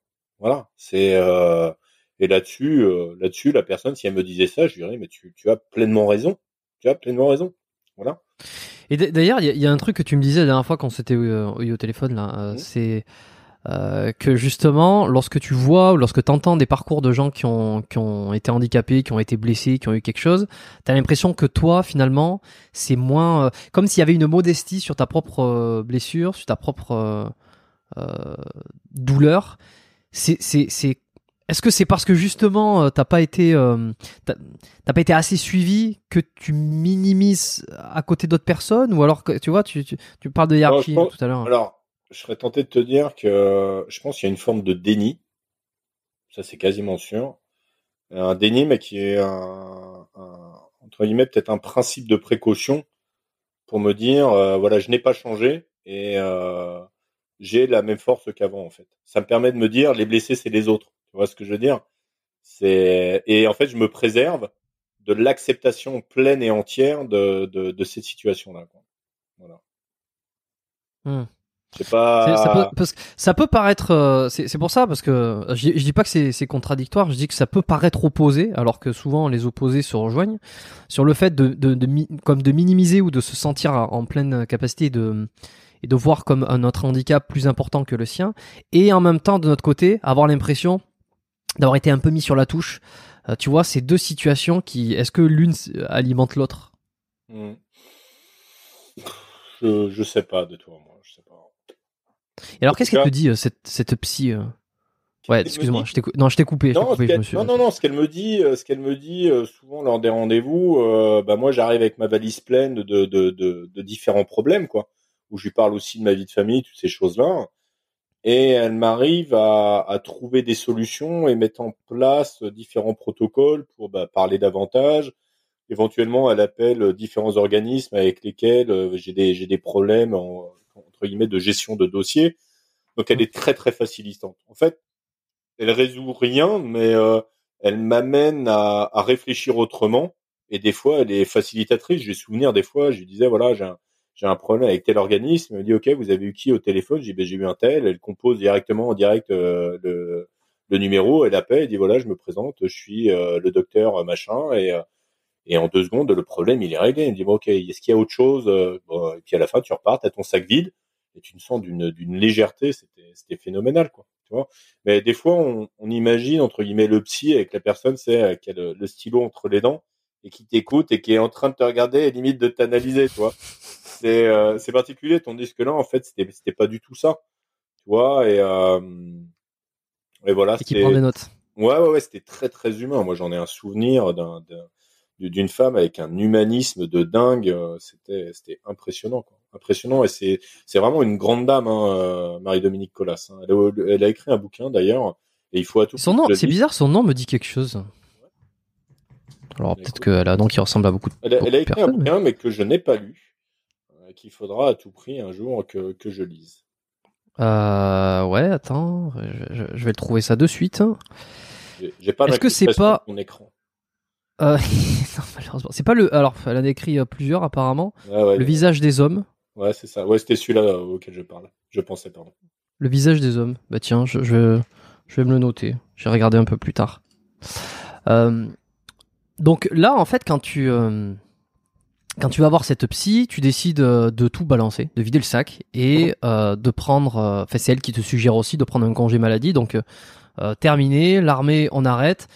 Derrière, dans- t'en es où toi? T'as envie de, de t'as envie d'autre chose Euh, Parce que je sais qu'après t'as as construit des, des Non, euh, ça à sur d'autres activités. Mais... sur l'instant, euh, quand elle m'amène à réfléchir à un départ, euh, je t'avoue que c'est c'est très percutant parce que je me dis euh, putain, euh, ça reste quand même des super années de ma vie et j'aurais envie entre guillemets euh, de, de continuer à goûter à toutes toutes ces activités là quoi. Et puis t'as un Mm. petit peu toi le syndrome, alors j'appelle ça le syndrome du super héros, ouais c'est un peu ça quand même. Hein. T'as l'impression d'avoir 15 milliards de moyens, la Batmobile qui t'attend en bas et en avant. Et, t'as un petit peu ce syndrome-là, hein, et c'est et c'est c'est grisant et c'est c'est c'est les raisons pour lesquelles c'est quand même un super métier, quoi. hein. Et euh, la sensation d'abandonner tout ça, je me dis putain, je vais me retrouver nu. Euh, Donc tu vois, au début, on a réfléchi un petit peu à diverses activités où elle listait en fait les activités que j'aimais faire. Et au début, on partait plus sur un boulot d'assistant au niveau des hélicos du SAMU et tout, tu vois, avec euh, l'assistance à, à personne à personne blessée euh, et des évacuations d'urgence en hélico et tout. Euh, Donc, euh, on partait un petit peu un petit peu là-dessus. Et à l'époque, euh, moi, je m'entraînais avec euh, la méthode CrossFit. Et euh, je lui avais dit, je lui ai dit, écoutez, euh, moi j'ai toujours vécu de passion, c'est-à-dire que j'ai la sensation de jamais avoir travaillé de ma vie. Et euh, je lui ai dit, écoutez, moi, ma deuxième passion dans, dans, dans la vie actuellement, ça reste le CrossFit. Pourquoi pas à ce moment-là ouvrir une box de CrossFit? Et c'est rien à voir avec l'armée pour le coup. Euh, rien à voir avec l'armée, mais euh, quand même sujet lié. Hein, C'est-à-dire que euh, la méthode d'entraînement développée par Greg Glassman, la raison pour laquelle moi je m'étais acculturé à cette méthode d'entraînement, c'est que pour moi, elle était salvatrice sur le plan professionnel. C'est-à-dire que euh, l'accommodation à l'entraînement à haute intensité me permettait euh, de conserver toutes mes facultés de prise de décision, euh, de mise en application de procédures liées à mon travail. C'est-à-dire que le, commun des mortels que tu fais monter à 200 pulses par minute en 3 minutes, tu lui demandes ensuite un calcul simple ou se rappeler de son adresse. Normalement, il est complètement dans les choux. Toi, et ça me permettait, avec mon poste de chef de groupe et de responsable de, la, gestion d'appui aérien, d'avoir des comptes rendus clairs, d'avoir des prises de décision les plus claires possibles, parce que j'avais développé des facultés de récupération quand même euh, assez développées. Donc, tu vois, les, les, deux étaient entre guillemets intimement liés, tu vois. Euh, et, et euh, le, le, monde du CrossFit est très proche entre guillemets de la défense, déjà par l'esprit relativement très très chauvin de, de des, des, Américains et très proche entre guillemets de des, des, des, forces, des forces armées. Donc, euh, tu pendant tous les Woody Heroes dédiés entre guillemets aux militaires américains blessés, t'en as quasiment, euh, je sais même plus combien il y en a d'ailleurs, tellement, tellement ils sont nombreux. Mais en tout cas, tu vois, les deux milieux étaient intimement liés, c'est-à-dire que euh, la raison pour moi de recréer une box de CrossFit, c'était en fait de recréer un groupe euh, parce que j'avais du mal à faire le deuil du groupe euh, que, que j'avais quitté, des, des, des 14 personnes avec lesquelles je travaillais H24. Hein. J'avais envie de, de recréer quelque chose à, entre guillemets, à, à gérer à mon image. Mmh. Voilà. D'accord, ok. Donc c'est comme ça que j'ai créé ma salle qui a ouvert en, en, en mai 2016 sur, sur la région d'Orléans. Et juste avant de, de, parler de ça un, peu plus, tu euh, là c'est factuellement impossible euh, que tu puisses revenir dans une dans commando enfin non pas commando non ils estimaient non ils estimaient que psychologiquement en fait c'est comme ça que Marie Dominique me l'a expliqué. Elle m'a dit écoute euh, Jérôme ce qui est la situation entre guillemets est gérée et est gérable. Est-ce que euh, le jeu en vaut la chandelle?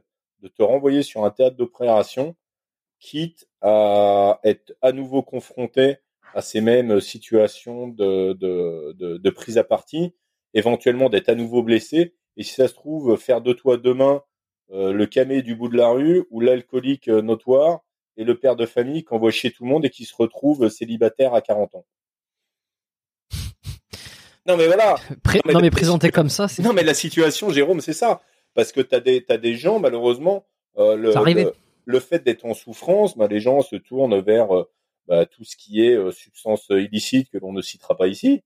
Euh, tombe hein. tombe tombe dans l'alcool euh, comment dire de, de manière de manière quotidienne ce qui amène forcément bah, t'imagines tous les dégâts sur la santé et, et, donc voilà en effet moi j'étais pas du tout dans, dans cette veine là tu vois moi je déchargeais toute ma haine dans la dépense dans la dépense sportive elle m'a dit autant rester entre guillemets sur une situation qui pour l'instant est saine elle m'a dit, euh, j'en gère tellement qui vont mal. Ah, est-ce que je vais encore réexposer euh, celui-là qui va à peu près bien euh, sur, sur une situation qui va, ça se trouve, va faire écouler tout le reste? Et elle m'a convaincu. De toi à moi, elle m'a convaincu. Mais, mais t'as mis du temps à, l'accepter? Quand même ça parce que j'ai j'ai ouais, j'ai dû j'ai dû mettre ouais entre 4 et 6 mois à peu près à l'accepter. Au début au début j'étais un peu dans le déni et puis après quelque part son discours a fait écho et je me suis dit, mais en fait, c'est quand même elle qui a raison, quoi. Ouais. Ouais, et là, maintenant, aujourd'hui, tu penses que c'est, c'est le meilleur, le meilleur chemin que tu as pris? Je pense qu'elle a raison. Et moi-même, maintenant, vis-à-vis de certains camarades qui malheureusement ont été blessés dans leur chair, euh, j'ai le même discours que ce qu'elle avait eu pour moi. C'est-à-dire que euh, c'est un petit peu, tu vois, je ferais ce parallèle avec euh, le combat de trop pour un boxeur. Tu vois, t'as déjà, t'as déjà entre guillemets tout eu, t'étais, étais au top au niveau de, ta carrière, euh, vouloir revenir t'accrocher, en fait, euh, entre guillemets, à quoi bon? Et de toute façon, l'institution oubliera ton nom. Hein. Ne, ne, crois pas que euh, tu as gravé ton nom dans le marbre, où que ce soit, et le, le, système se, se, se, régénère. vois, mais des fois, tu te dis, putain, je vais manquer, je vais, ils ont besoin de moi. Enfin, tu vois, tu te, tu te trouves pas, pas, des excuses, mais des, des, des, sources de motivation diverses parce que t'es parce que t'es passionné de ce que tu fais. C'est un métier de, de, de, de réel passionné, quoi. Voilà. Donc, donc ouais, à un moment, à un moment, je break et, et je, je me dis que c'est elle qui a raison. Ouais. Comment tu fais pendant toute cette période-là, euh, entre le lorsque ta main commence à récupérer et ce moment où tu vas vouloir ouvrir ta box de CrossFit euh, pour t'entraîner Est-ce que euh, c'est un long processus de te resservir de ta main? Est-ce que ça vient vite? Non, aujourd'hui. Euh, non, la main, la main c'est revenu quand même relativement vite. C'est-à-dire qu'au bout d'un an, concrètement, bah, mis à part ce défaut de, de fermeture, j'avais pas, j'avais pas de douleur chronique. Euh, une fois que les adhérences étaient terminées, que j'avais retrouvé entre guillemets la pleine extension des doigts. Euh, ensuite, c'était de la, de, la, de la, mécanique quotidienne, hein, voilà. Et puis euh, l'utilisation de mes mains a fait que entre guillemets ça s'est beaucoup mieux passé. Donc, donc voilà, j'ai pas, ça n'a pas été un frein dans, dans ma formation sportive parce que j'ai passé, j'ai passé un brevet professionnel dans le milieu du sport, euh, musculation et haltérophilie. Et ensuite, j'ai fait mes formations internes chez, euh, chez CrossFit pour, pour pouvoir ouvrir ma salle. quoi. C'est pas un peu galère, ça, justement, euh, parce que CrossFit, c'est un nom euh, gardé. Hmm. Il te faut payer une licence, non, par an, qui est assez cher. Ouais, alors tu payes, tu payes des formations en interne, les niveau 1, niveau 2, niveau 3, et, etc. ce sont des qualifications avec des dates limites de consommation, on va dire ça.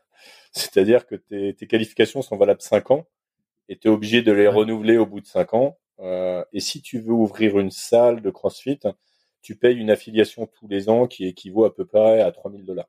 Voilà. Est-ce que c'est pour ça que sans cela, l'utilisation du nom euh, du nom CrossFit tu peux pas, est impossible. Ouais, c'est pour ça qu'on entend partout euh, parler de cross-training, surtout dans les, salles de sport. Ils ont l'espace cross-training, pour pas dire cross. Ils inventent des espaces entre cross et fit, euh, ils t'inventent 15 euh, milliards de trucs pour dire c'est pareil, mais c'est pas pareil. Ouais, c'est comme ça. Mais ouais, ouais, non, mais est-ce que c'est pour ça que les box de, de CrossFit sont aussi chères en termes d'abonnement Enfin, aussi chères, plus chères qu'une salle de sport classique, même. Le... Je te dirais oui et non. Après, euh, après, ce qu'il faut voir, c'est que dans une salle de CrossFit euh, entre guillemets normale, parce que forcément des fois, des fois il y a des systèmes qui dégénèrent un petit peu. Euh, on est vraiment sur du small group, hein, sur en termes d'encadrement, c'est-à-dire sur sur un coach, on est à peu près sur un volume max de 12 personnes pour garder quand même un, un œil sur tes adhérents, sur la, la, technique, sur les positions, toutes ces choses-là. Donc c'est ce qui fait que de toute façon sur une journée, tu ne peux pas absorber le même volume que dans un fitness park ou basic fit. donc voilà forcément, euh, il faut, mmh. euh, il faut entre guillemets combler tes charges euh, en termes de, de, coaching, en termes de loyer, toutes ces choses-là, en, en, ayant un volume d'adhérents entre guillemets moindre par rapport à un, un, global gym, quoi. Tu vois, c'est. Ouais, je vois. Voilà. Forcément, et forcément, forcément, ça, ça augmente considérablement le prix, le prix des salles, des salles de CrossFit, quoi. Et les qualifications que tu passes pour avoir le, l'assertif, euh, les niveaux, c'est dur?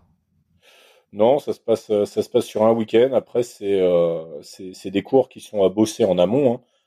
Euh, en arrivant, en arrivant par exemple sur le, le, le niveau 1, tu as, des cours le samedi et le dimanche.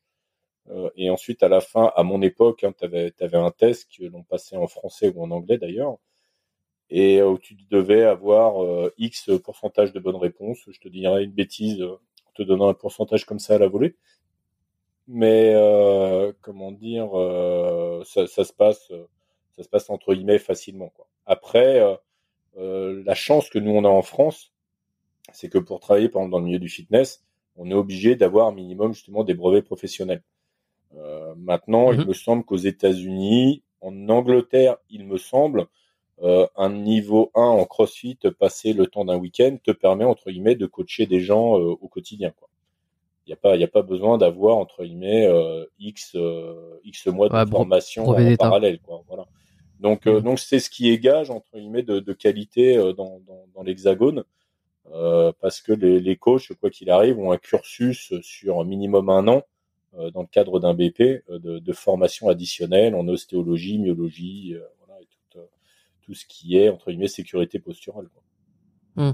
Et est-ce que quand tu ouvres ta, ta box, tu te dis, tiens, est-ce que je peux faire un lien? Peut-être que je vais pouvoir donner des cours à, à des militaires. Est-ce que euh, tu vas essayer de faire un mashup comme ça? Ou alors tu dis euh, non Non, non, pas complètement détaché. Par contre, je suis resté dans la même région.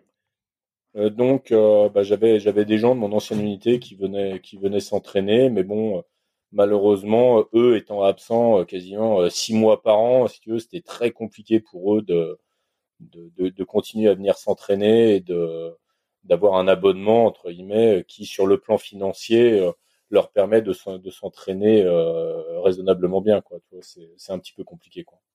Mmh, ok. alors, c'est quoi là tes, tes, projets? Parce que là, tu as fermé euh, la salle aujourd'hui Non, non j'ai euh, revendu la semaine dernière. T'as revendu, pardon. Ouais, ouais, ouais j'ai revendu, j'ai revendu la semaine dernière. Nuance. j'ai fermé. Pas pareil. non, non, fermé, revendu... ça, ça fait faillite. Non, non, non, ça marchait bien et t'as revendu. j'ai revendu la, la semaine dernière et euh, pour ne rien te cacher et ne pas spoiler l'avenir, euh, normalement, je risque de, rejoindre l'équipe euh, l'équipe de Tedit, qui est spécialisée dans le coaching des, futurs opérationnels. Et ça, ça c'est un truc euh, entre guillemets qui me tient à cœur parce que pour pour les jeunes et mon fils en est un, il va avoir 17 ans au mois de juin. Ils ont besoin en fait non pas forcément d'avoir un coach qui pourrait dispenser exactement la même planification que ce que moi je serais en capacité de faire, mais d'avoir des gens qui sont acculturés à ce milieu-là et dont ils peuvent, entre guillemets, euh, s'imprégner durant leurs entraînements ou durant des échanges éventuellement téléphoniques si c'est en distanciel, euh, de gens qui ont été membres de cette unité, entre guillemets, euh, qu'ils ont pour, pour de rejoindre. Et je pense que c'est vachement intéressant et c'est là-dessus que le, le, concept de Teddy est un très innovant et vraiment très très bien. Tu vois, si moi j'avais pu suivre ce type de coaching quand j'ai voulu rentrer au 10, ouais, ça m'aurait apporté entre guillemets euh, beaucoup de choses, quoi. Tu vois, parce que au-delà de la planification euh, sportive, il y a, y a l'échange avec la personne, euh, tu vois, où tu t'imprègnes un petit peu de la personnalité. De, de, de, de c'est une acculturation en fait à ton futur milieu, je trouve. Et je trouve ça vraiment mmh. super intéressant. Donc, tu vois, on n'est pas, on n'est pas encore entre guillemets. Euh, rien n'est fait. Hein. On est encore en pleine discussion avec avec Teddy. C'est moi les histoires de, de, dépôt de statut pour créer ma future société en coaching. Donc, euh, donc voilà. Et, j'étais ce matin chez l'avocate d'ailleurs, toi, pour, pour parler de tout ça. D'accord. Et c'est une espèce de, faut voir ça comme une prépa, quoi. Comme euh, avant de rentrer dans une école supérieure, tu fais une prépa et là, ça serait une préparation. Ouais, c'est ça. Te préparer et en, parallèle, euh, ma femme, ma femme actuelle, avec laquelle donc j'ai eu deux, deux magnifiques enfants. elle est sortie complètement de son ancien métier. Elle était RH chez Amazon, tu vois et euh, elle a fait une formation en naturopathie sur euh, sur deux ans. Euh, et moi, j'ai envie en fait de lui apporter mon aide dans le cadre de sa future société et son cabinet pour éventuellement, tu vois, coacher des gens qui qui ont besoin de comment dire de d'avoir par exemple une perte de poids ou de retrouver une activité sportive et toi d'allier un petit peu cet aspect lié au bien-être que peut apporter la naturopathie et aussi à travers euh, éventuellement du Reiki, comme elle a passé son niveau 2 en Reiki, et euh, moi m'occuper de la partie euh, coaching sportif, mais en mettant tu vois, une dimension psychologique dans le, dans le coaching. C'est-à-dire être en capacité, entre guillemets, d'adapter à la situation de la personne l'intensité de la séance qui est prévue pour que la séance ne soit pas, entre guillemets, euh, une lourdeur euh, psychologique additionnelle à la situation de la personne. C'est-à-dire que euh, un entraînement, imaginons, tu, en ce moment, ton boulot va pas très bien, ton conjoint, ça se passe pas très bien non plus. Tu te dis bon, j'ai une heure de coaching, le titre te fait la séance de, de, de l'enfer. Tu repars, si tu veux, tu aurais mieux fait de pas y aller parce que tu as la sensation que un physiquement t'es pas au top, tu vaux rien et en fait tes problèmes sont magnifiés par ta séance. Toi, moi je me dis si j'ai en fait une, euh, un curseur avec euh, mon futur adhérent ou future adhérente pour en début de séance évaluer en fait la, la situation de mon de mon adhérent. Et ben à ce moment-là je pourrais adapter euh, ma, la, la, situation à à son euh, à sa situation actuelle. J'ai le téléphone qui a sonné encore et ça me saoule je t'avoue parce qu'en hmm. plus je t'entends plus je crois en plus je t'entends plus euh, Scoob pour Jérôme. Jérôme pour Jérôme. J'en profite pour dire des conneries puisqu'il m'entend pas. Alors je ne t'entends plus, mon petit. Alors, attends, bouge pas. Putain, c'est la deuxième fois et en plus je peux pas mettre le mode avion parce que sinon attends sais quoi regarde les appels. C'est un homme occupé euh, Scoob, c'est pour ça. Il sait faire cela. moi j'ai un truc pour ça, je me je, je, filme avec mon téléphone donc euh, je me mets en silencieux et comme ça on peut on peut très bien m'appeler, il y a rien qui se passe. Bon, je pense qu'on va pas avoir on va pas euh, avoir euh, on va avoir fini là dans pas trop longtemps de toute façon. On voit d'appel. questions. Que je retrouve. Je te demande juste deux secondes, mon petit Jérôme. Je suis vraiment Il n'y a pas de souci. Je meuble. De toute façon, je pense que. Euh, ouais. Enfin, je meuble. Ouais. Ah, tu meubles. Je sais que tu meubles bien. J'ai pas, vu sur J'ai pas eu, j'ai pas eu le temps de meubler. Mais moi, je trouve que je meuble pas si bien. C'est que je galère très souvent. Mais, euh, mais bon, c'est quand tu fais. N'oubliez pas, vous pouvez nous suivre nos podcasts sur les différentes. par défaut, quand il y a, un truc à meubler.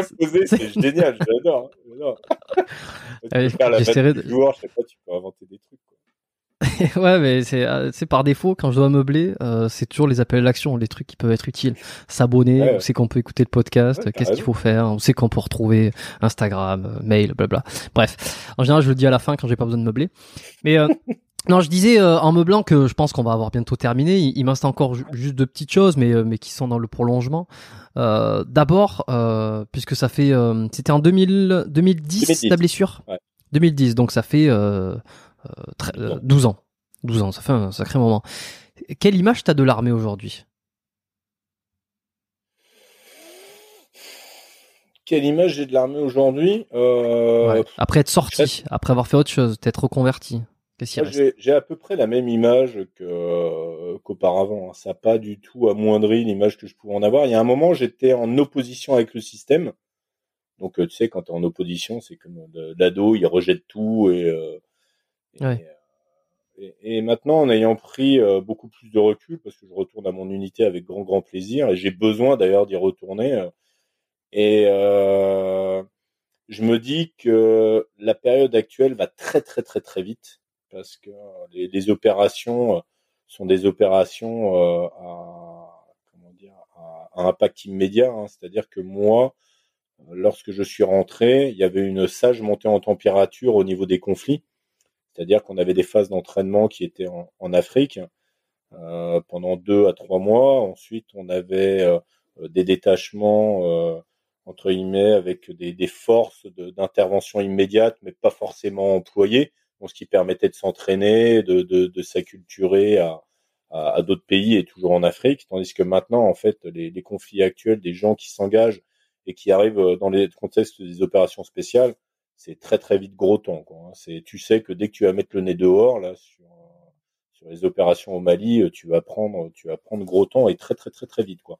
C'est-à-dire que les, les longues carrières dans les opérations spéciales, maintenant, euh, des gens au bout de 6 ans, 7 ans, euh, tu as vu la foudre qui est pas qui est passée pas loin et à chaque fois, je t'avoue qu'à certains moments, tu dis ouais, est-ce que il serait pas temps d'arrêter là et, et c'est ce qui est très très dur déjà sur le plan du, du, du recrutement quoi. Donc c'est pour ça que tu vois le, le, coaching euh, euh, pour les futurs opérationnels, pour moi, prend tout son sens parce qu'il faut vraiment être sûr de bien former les gens déjà pour rentrer, pour euh, y rester et entre guillemets véhiculer un petit peu, ouais, et véhiculer un petit peu ce comment dire ce, ce discours bienveillant en fait hein, bah, que je pourrais tenir à mon à mon fils s'il souhaitait vraiment y rentrer quoi, tu vois, de de bien se préparer, d'être très conscient du milieu dans lequel ils vont rentrer quoi.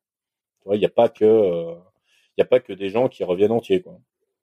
Ouais.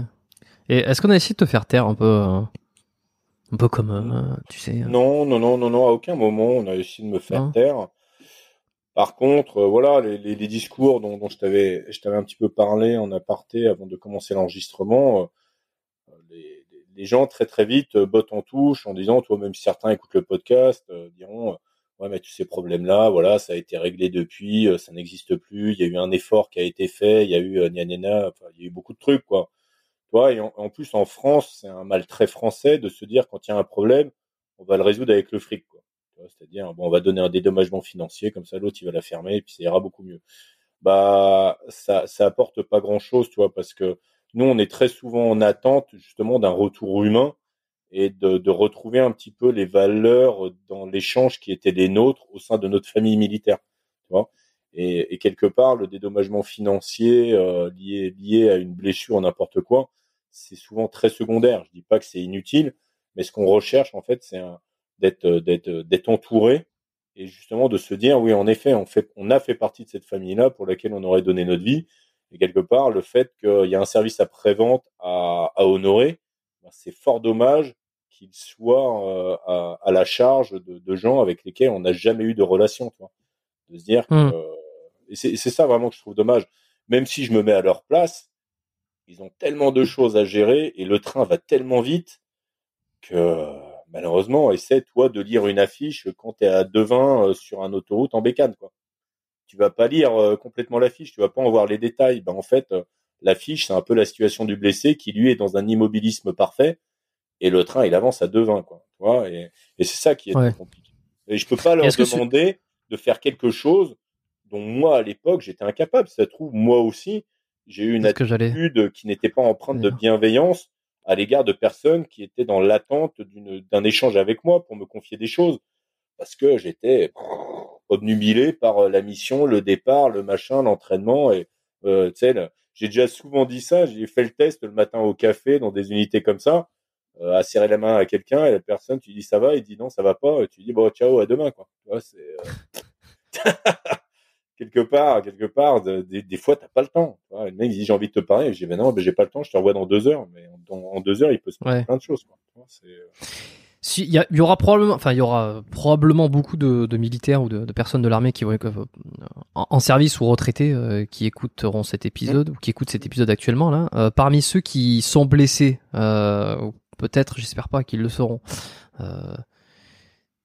tu recommandes de parler de d'ouvrir la parole entre guillemets de, de de faire de faire passer des messages d'essayer de faire un peu comme a fait euh, Rodman sur son Instagram une petite vidéo euh, pour essayer de de sensibiliser au syndrome post-traumatique à, à ceci à ce, cette sensation d'abandon euh, à, à à cette je dirais pas fragilité mais plus vulnérabilité post blessure ouais, en, fait, il y a deux choses. Euh, la, la première imaginons si on a des officiers ou des généraux éventuellement qui écoutent ce podcast euh, ce que j'ai toujours dit, moi, euh, c'est que euh, à chaque blessé qui rejoint son régiment ou qui rejoint éventuellement son unité, on n'est pas à une heure près dans la journée euh, d'interruption du travail pour tous se réunir à un endroit, accueillir la personne à l'entrée, la jalonner jusqu'à la, la, salle de réunion, le bar ou ce qu'on veut d'ailleurs, et d'accueillir la personne quelque part en l'applaudissant pour moi, c'est euh, la cicatrisation profonde, entre guillemets, euh, ou au moins l'amorçage de la cicatrisation profonde euh, que, le blessé, entre guillemets, attend. Et charge au commandant d'unité ou n'importe quoi, même, même éventuellement aller, on va dire, dans, une entreprise, on va sortir un petit peu du cadre militaire, mais et que qu'on raconte en fait les faits, ce qui évitera à la personne de multiplier dans sa première journée par 80 en fait le, phénomène de reviviscence euh, vis-à-vis de chaque personne qui va croiser, toi. Et, euh, et, je trouve ça vraiment bien. Moi, c'est le geste de toi à moi qui m'aurait le plus touché à me dire euh, on est super content que tu sois là et on est super content de t'accueillir à nouveau. Tu vois, parce que je trouve qu'il y a une marge énorme entre le fait d'être aux invalides devant un cercueil et une famille endeuillée et tout le monde les larmes aux yeux et entre guillemets arriver à l'entrée de ton régiment ou à l'entrée de ton unité par euh, le caporal de semaine qui, si ça se trouve, te connaît pas parce que tu as été arrêté pendant longtemps et te demande ton badge, tu vois. Là, là, il y a un moment, si tu veux, tu as un gouffre entre les deux situations où il y a mmh. rien entre les deux, quoi. Tu vois et, et, je me dis que sur le plan humain, bah, putain, la personne, elle a vécu ce traumatisme en notre nom à tous et en la mission qui était confiée à l'unité, tu vois. Et quelque part, c'est un principe de précaution et d'accueil qui putain a un sens humain euh, surdéveloppé quoi. Tu vois, et ça je trouve ça je trouve ça vraiment bien quoi. Tu vois, et euh, après aux aux futurs euh, ops ou aux ops actuels, ouais, il faut il faut libérer la parole, mais libérer la parole de manière intelligente quoi. Tu vois, c'est euh, tu peux coller un, un slogan féministe. De quoi C'est quoi mon slogan féministe on, dirait, on dirait un slogan féministe. je, je déconne, hein, je, je, je, veux mettre à dos personne. Libérer la parole. Mais, mais le, la libération. Non mais oui, mais je suis. C'est pas. La, je, dis, pas que c'est pas. La libération de la parole, en fait, elle doit se faire entre guillemets de manière intelligente. C'est-à-dire tu tu plantes un ops quel qu'il soit euh, devant un psy euh, qui t'attend, comme je te l'ai dit tout à l'heure, euh, avec le stylo entre les dents à dire bon vous allez pas bien, parlez-moi. Je dis ah, mais va crever, j'ai rien à te dire toi. Tu vois, il y a un moment tu, tu, peux parler comme on est en train de le faire là, où on est en confiance autour d'un café où il n'y a pas de grade, il n'y a pas de tenue, il n'y a rien du tout et, et parlons de la vie normale. Et toi, le, le, le, psychologue serait à même, entre guillemets, en vivant dans un groupe, à se dire, tiens, putain, telle personne, l'autre soir, au bout de deux bières, j'ai trouvé que le mec, il ressassait vachement sur une opération qui s'est passée là. Et en fait, tout le monde se connaît. Donc, tu vois, je suis mmh. pas sur le principe de délation, mais je, par contre, je suis sur le principe de précaution, quoi. Tu vois? Et, euh, et la, la, la, personne, des fois, entre nous, on peut être à même de, de, de se dire, bah, tiens, telle personne, il y a quand même certains témoins qui sont allumés qui sont pas franchement les bons, quoi. Tu vois, et quitte à lui soumettre l'idée. Forcément, après, il y a un moment où la personne, tu es obligé d'y mettre un frein, tu es obligé de l'arrêter. Mais euh, il, faut, il faut en parler, c'est la cicatrisation la plus profonde.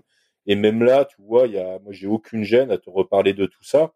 Parce que même si, imaginons, ce soir, bah, je vais être un peu excité ou peut-être mal dormir cette nuit parce qu'on est revenu sur des choses, je sais que ça contribue, euh, moi, à m'aider à avancer. Et en tout cas, même si moi ça ne m'aide pas, à travers les gens qui écoutent euh, qui écoutent ce podcast, bah, si ça se trouve, bah, il y en a un qui va se dire, bah, putain, ce que Scoob a dit, je me reconnais parfaitement dans, dans, dans les termes employés. Ou alors une femme dira, putain, ça se trouve dans, la relation intime, ben en effet, j'ai fait des erreurs. Et euh, les, les, les, exemples que, dont, dont Scoob a parlé, bah, quelque part, c'est un petit peu mon quotidien à harceler un peu mon mari et pas à accepter qu'il ait changé. Si ça se trouve, ça, ça allumera les bonnes lumières aux bons étages et puis ça, ça sauvera des couples, ça mmh sauvera des, des pères, des frères. Et voilà, je me dis que si, si au moins je peux en sauver un à travers ce podcast, eh ben je me dis que je me dis que j'ai fait mon taf. Quoi. Ouais, mais je pense que t'en sauveras, enfin, sauveras, je sais pas, que t'en aideras plus d'un, ça c'est certain, parce que parce que je vois, j'ai j'ai quand même pas mal de personnes. Alors sur les épisodes euh, qui parlent un peu de l'armée, de des forces spéciales, tout ça, mmh. forcément, j'ai une audience qui qui aussi euh, est composée de euh, de, de, personnes de force spéciale ou de, de l'armée. Bon, souvent, je me fais tailler, je me fais reprocher parce que euh, je confonds des trucs. Tu devrais te couper les cheveux, hein, mais à part ça, euh, ça va bien, quoi. Alors ça, ils me l'ont pas, ah ils me l'ont pas encore dit en face. Euh, libérer la parole. Si, dites-moi. En tout cas, ils arrivent bien à libérer la parole. Certains d'entre eux euh, sur euh, sur mes compétences dans, dans, dans l'armée, dans les noms, dans les ceci, les cela, le fait que je comprenne pas. et d'ailleurs, c'était mon premier épisode avec Major Gérald où je posais des questions, où j'ai reçu pas mal de, de, commentaires comme quoi, ouais, ça se voit que que, que, que ça se voyait que j'y connaissais rien, que je posais des questions de novice. Évidemment, je suis novice. Donc, euh, mais bon, c'est un peu le jeu, hein, tu sais. On ouais, mais c'est bien. Et, c'est comme ça, moi, ça me fait rire. Ouais, c'est ce qui se rend, entre guillemets, humain et sympa dans la, dans la relation et dans la, ta manière hmm. d'aborder les interviews, c'est ça qui est cool. Quoi. Euh, bah, comme la la l'auditrice que je t'ai dit là qui m'avait envoyé un message en me disant. Euh, et je voulais pas en euh, parler. Euh, je m'en je m'en fous. Je sais pas si elle écoutera cet épisode, si elle aura écouté jusqu'au bout. Euh, alors je lui ai pas répondu. Je sais pas si je lui répondrai parce que il y a rien à répondre en fait. Sur un contact sur Instagram en me disant est-ce que tu vérifies les, les, les, trucs parce que ton un épisode avec un, défort spécial, il te ment, il, il fait que se contredire. Bon, qu'est-ce que tu veux que je réponde à ça? Ok, bon bah si tu penses qu'il ment, bah il ment. Euh, donc euh, donc euh, ben, et voilà, hein, faites-moi vos retours hein, si vous pensez que j'ai dit pas mal de conneries aujourd'hui, mais je pense que je pense que j'essaie de, de, faire gaffe. Je, je vais regarder mes petites cartes sur Google Maps, je vais regarder euh, CPA10. Tac, il faudra vérifier l'altitude de la base de Nijrab en Afghanistan hein, parce que j'ai pas eu la réponse tout à l'heure. Ah, est-ce que tu veux que je regarde maintenant non, quoi ça devait être 1006 ou 1800 mètres. C comment comment t'appelles ça Comment tu le tu Nijrab. Nijrab, Afghanistan, tu marques. 1613. Eh, tu vois, Et il est bon, hein. Tu vois, je me rappelle bien. Il... il est bon, il est bon, il est bon. Est-ce que, est-ce que tu penses que t'as fait, t'as encore du chemin à faire ou, euh, ou t'es au bout? Ah, putain, mais j'ai encore plein de trucs dans la tête. Plein ah de trucs à faire. Mais là, le, futur objectif, et je veux pas spoiler, euh, pour ça je vais rester assez large. Euh, mon ADN reste quand même entre guillemets l'aide aux blessés. Je pourrais, euh, de toi à moi, hein, demain on pourrait m'appeler pour me, pour me trouver un taf euh, à 7000 euros par mois, euh, dont j'en ai rien à foutre et pour moi il n'y a aucune, comment dire, il n'y a pas de, il y a, pas de philosophie de vie derrière. En fait, bah, je dirais pas, et parce que j'ai envie de continuer à vivre de passion. Et j'ai pour objectif justement d'apporter mon aide aux blessés à travers du financement de projets, toutes ces choses-là. Donc euh, la future entreprise qui était euh, justement la, raison du rendez-vous ce matin avec euh, mon avocate depuis maintenant six ans, et qui elle aussi est blessée d'un accident de la route. Bah tu vois justement c'est de monter la future boîte qui qui participe grandement à monter tous ces projets-là. Donc, bah, je te tiendrai au courant. Je vais pas, je vais mmh pas spoiler le, le projet et, et tu sais, comme toute idée, des fois, ça peut séduire des, des gens entre guillemets mal intentionnés qui ont envie de, de faire un copier-coller.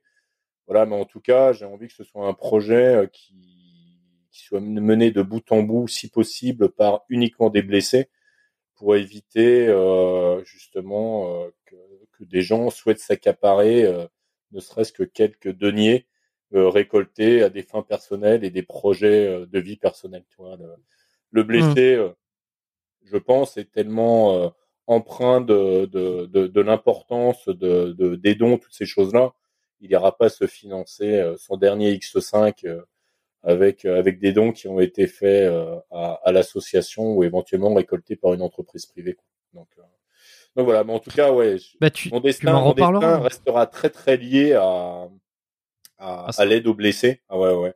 Et, euh, et quoi qu'il arrive, hein, euh, si, si, les gens souhaitent me contacter, j'en ai, euh, j'en ai quand même pas mal hein, qui m'écrivent sur, sur ma page Instagram. Ils peuvent me contacter quand mmh. ils veulent. Il y en a même certains que j'ai eu au téléphone, avec qui, avec qui j'ai discuté. Il y a des jeunes qui m'écrivent pour, pour avoir certaines informations ou me parler de leur situation liée à de futurs tests pour entrer au CPA 10. Voilà, moi je je réponds avec Instagram, euh, mail aussi. Est-ce que tu as, d'autres, as un LinkedIn as euh, Non, euh, mail non, euh, LinkedIn euh, non. Pour, enfin si j'en ai un, mais c'est le mien, c'est le mien perso, donc on va rester assez générique sur mon l'identité, de, enfin mon identité complète.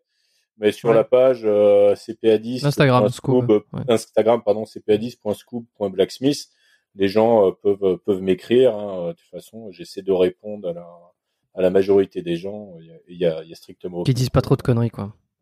Non, non, non, non, non, mais ils disent pas. non, non, mais je veux dire. Conneries, mais.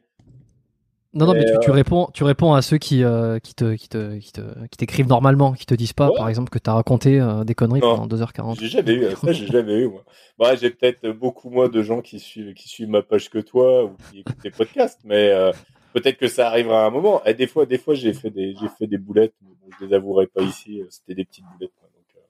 Ah ouais Donc ça va quoi. Ouais, ouais, ouais. Non, tu, tu, sais, des fois, sur, euh, sur, certaines, non, mais sur certaines photos, euh, des fois, certaines photos qui sont publiées euh, sur, euh, sur, dans le feed sur Insta, bah, il y en avait une, j'étais sûr que c'était des mecs du 10, alors que c'était des mecs du, du premier PIMA de, de Bayonne, et ouais, j'ai fait, j'ai fait l'erreur de, de dire que c'était des mmh, gens du 10, mais des fois, il est très compliqué de, de, de, faire la différence sur certains équipements en fonction de la prise de vue et tout.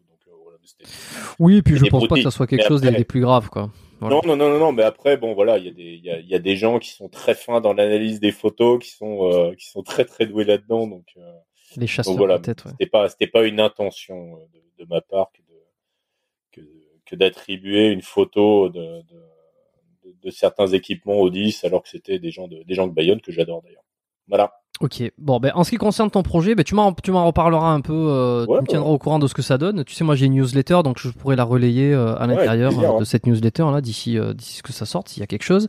la newsletter sur laquelle, si t'es pas inscrit, tu peux aller t'inscrire si t'as envie. J'envoie une, un email par mois à ceux qui sont inscrits à ma base de contact, donc qui est qui mm. biomécaniquepodcast.com slash lettres.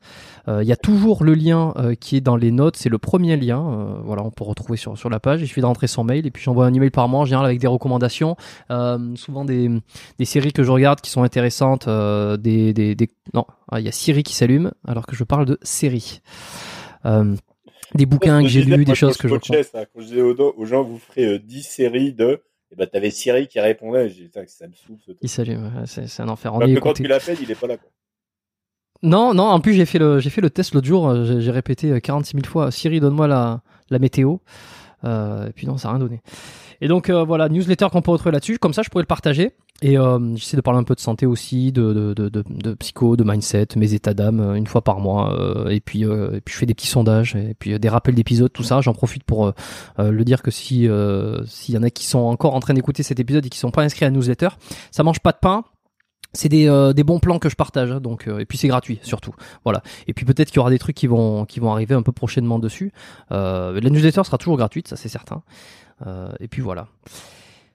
Euh, trois questions de fin. J'ai- bon on va on va on va on va les poser quand même. Enfin je vais te les poser euh, surtout qu'elle tombe bien celle-là. Si on pouvait revenir 10 ans en arrière euh, Mhm. c'est quoi la, mais- la, la meilleure euh, le meilleur conseil que tu aurais besoin d'entendre?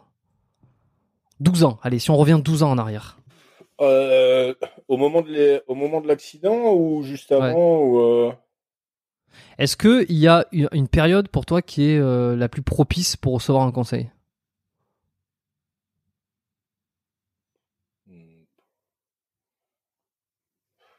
Non, parce que tu vois, je reg- moi je regrette rien, je te l'ai dit tout à l'heure. hein.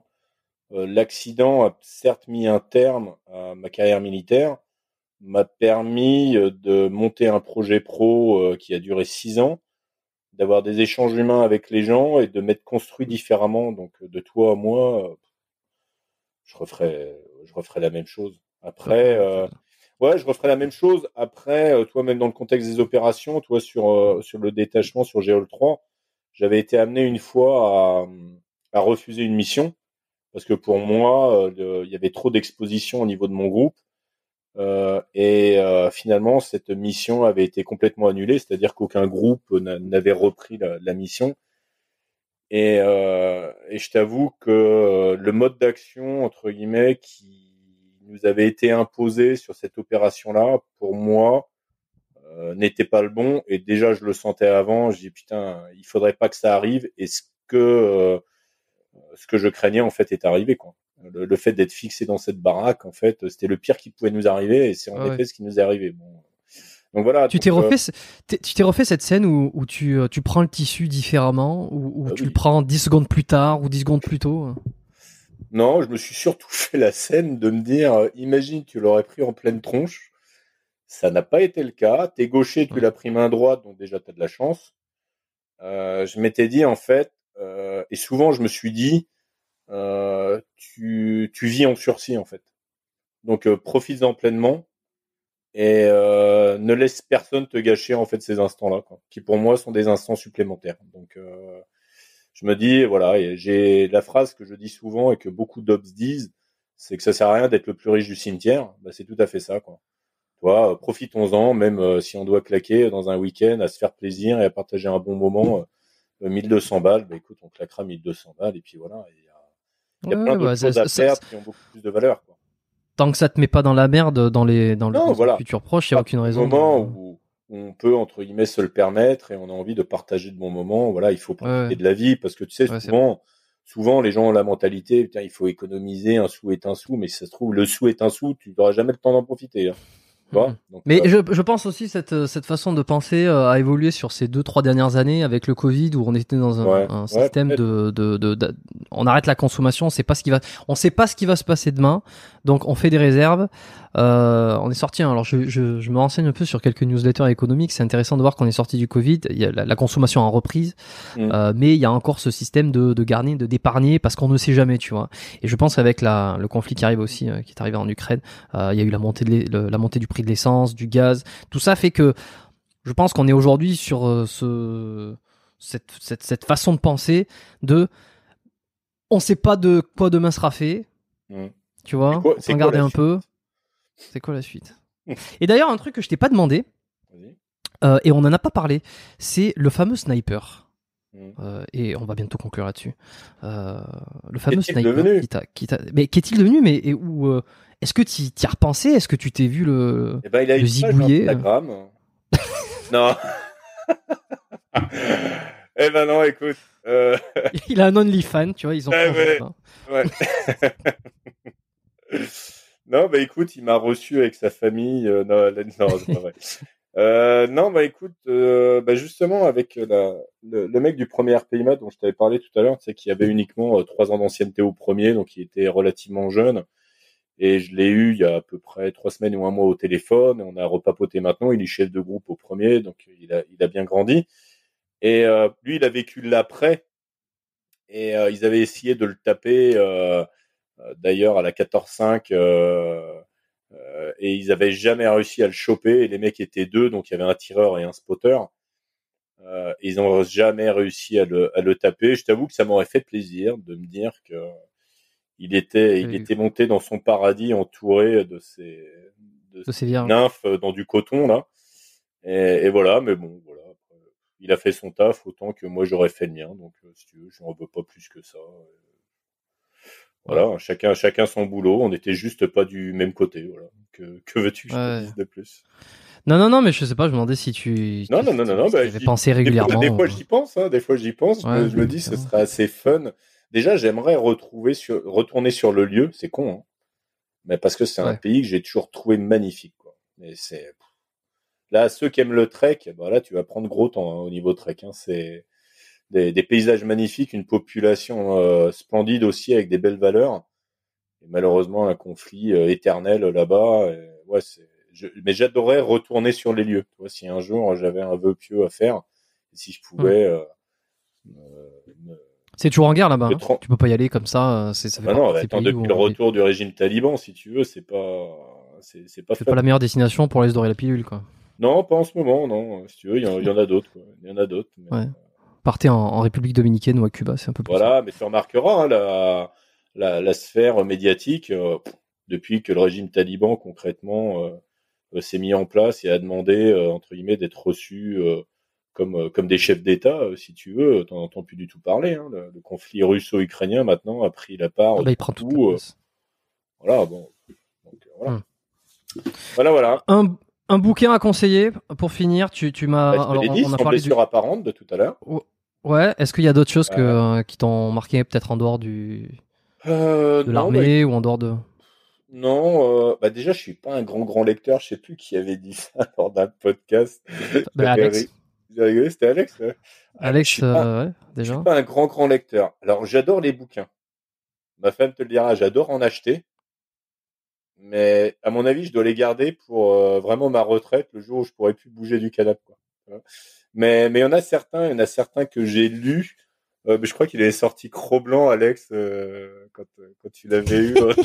je sais plus si, mais... si c'est lui ou ouais. si, mais il y en a, il y en a un qui avait sorti Cro-Blanc parce que pour apprendre à te connaître, je me dit tiens, je vais écouter tous les podcasts, j'avais sélectionné ceux que ceux que j'avais écoutés. Alors, je, je crois que c'était Arsoviac qui m'avait parlé de Cro-Blanc. Je sais plus, je sais plus, mais je peux te sortir le vieil homme et la mer ou un truc comme ça parce que les gens, les gens vont pas. Mais attends, c'est génial. C'est génial. En plus, c'est quoi? C'est un petit bouquin là. Non, moi, j'avais, j'avais euh, lu d'ailleurs, j'étais en Afghanistan, j'avais lu euh, Bravo to Zero d'Andy McNabb, que j'avais mhm. trouvé très très bien, mais qui était de toute façon sur les opérations euh, américaines. J'avais, j'avais vraiment adoré. Et puis, en anglais? Voilà. ouais, je l'avais lu en anglais. Ouais, j'avais, j'avais lu en anglais. Ouais. j'avais, j'avais beaucoup aimé et j'ai une affection particulière pour la langue, la langue euh, anglo-saxonne. Donc euh, ouais, j'avais trouvé ça sympa euh, en termes de vocabulaire. Bon, je t'avoue qu'il y avait certains, certaines recherches aussi qui étaient faites. Mais, mais voilà, non, ouais, tu, les gens. Mais je te, je te, je te filerai quelques bouquins que tu, que tu pourras lire. Bah, j'ai acheté le dernier de, de, de, Louis Saillant d'ailleurs que j'ai eu l'occasion d'avoir au Ah oui, j'avais échangé un ou deux mails avec lui. Ouais, ouais, ouais, je l'ai, je l'ai acheté, tu vois, c'était bah, pas plus tard que cette semaine. Et je me dis, là, il faut à tout prix que je le m'accorde du temps et que je lise, mais je t'avoue qu'avec les 13 heures que je passais quotidiennement dans ma salle, quand j'arrivais le soir, j'avais qu'une envie, c'était de manger et aller me coucher, tu vois. Donc mmh. euh, maintenant que bah là, je vais avoir un petit peu plus de temps pendant tout le mois d'avril, je ne fais rien du tout. Ouais, j'aurai davantage de temps pour pour justement me mettre un peu dans les bouquins. Quoi. Je vais te filer une ou deux recommandations que je suis en train de lire en ce moment euh, qui devraient, je pense, t'intéresser. Euh, on en parlera en privé, je vais pas en parler ici. Voilà. Peut-être que je, je, délivrerai le secret dans une des newsletters euh, futures. Comme ça, ça encouragera, ça encouragera les gens à s'inscrire s'ils veulent savoir de quoi je parle. Euh, et puis voilà, je pense qu'on est, je pense qu'on est bon. On te retrouve sur Instagram, sur votre contacter. J'ai une question à te poser. T'as as déjà consulté toi des micro kinés ou pas du tout? Euh, non, la micro-kinésithérapie, non, euh, je, je, sais que j'en avais, j'avais quelqu'un qui en pratiquait euh, dans un, une des anciennes cliniques où j'étais. Je l'avais un petit peu posé quelques questions. Je t'avoue que j'ai un peu oublié les, les grands principes. Moi, j'ai trouvé ça hallucinant, toi. C'est pour ça que je voulais te poser la question. Non, t'as consulté toi-même. Ah ouais, ouais j'ai eu trois rendez-vous avec une micro-kiné, toi, justement, des fois pour m'apaiser.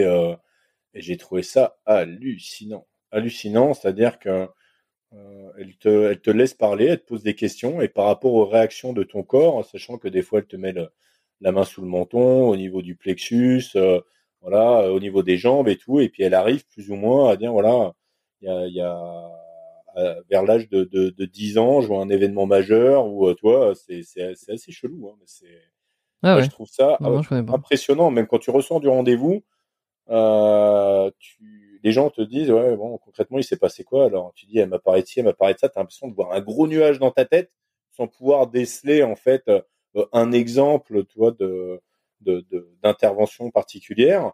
Mais en fait tu sais que ça t'a fait du bien. Je te jure c'est c'est hallucinant quoi.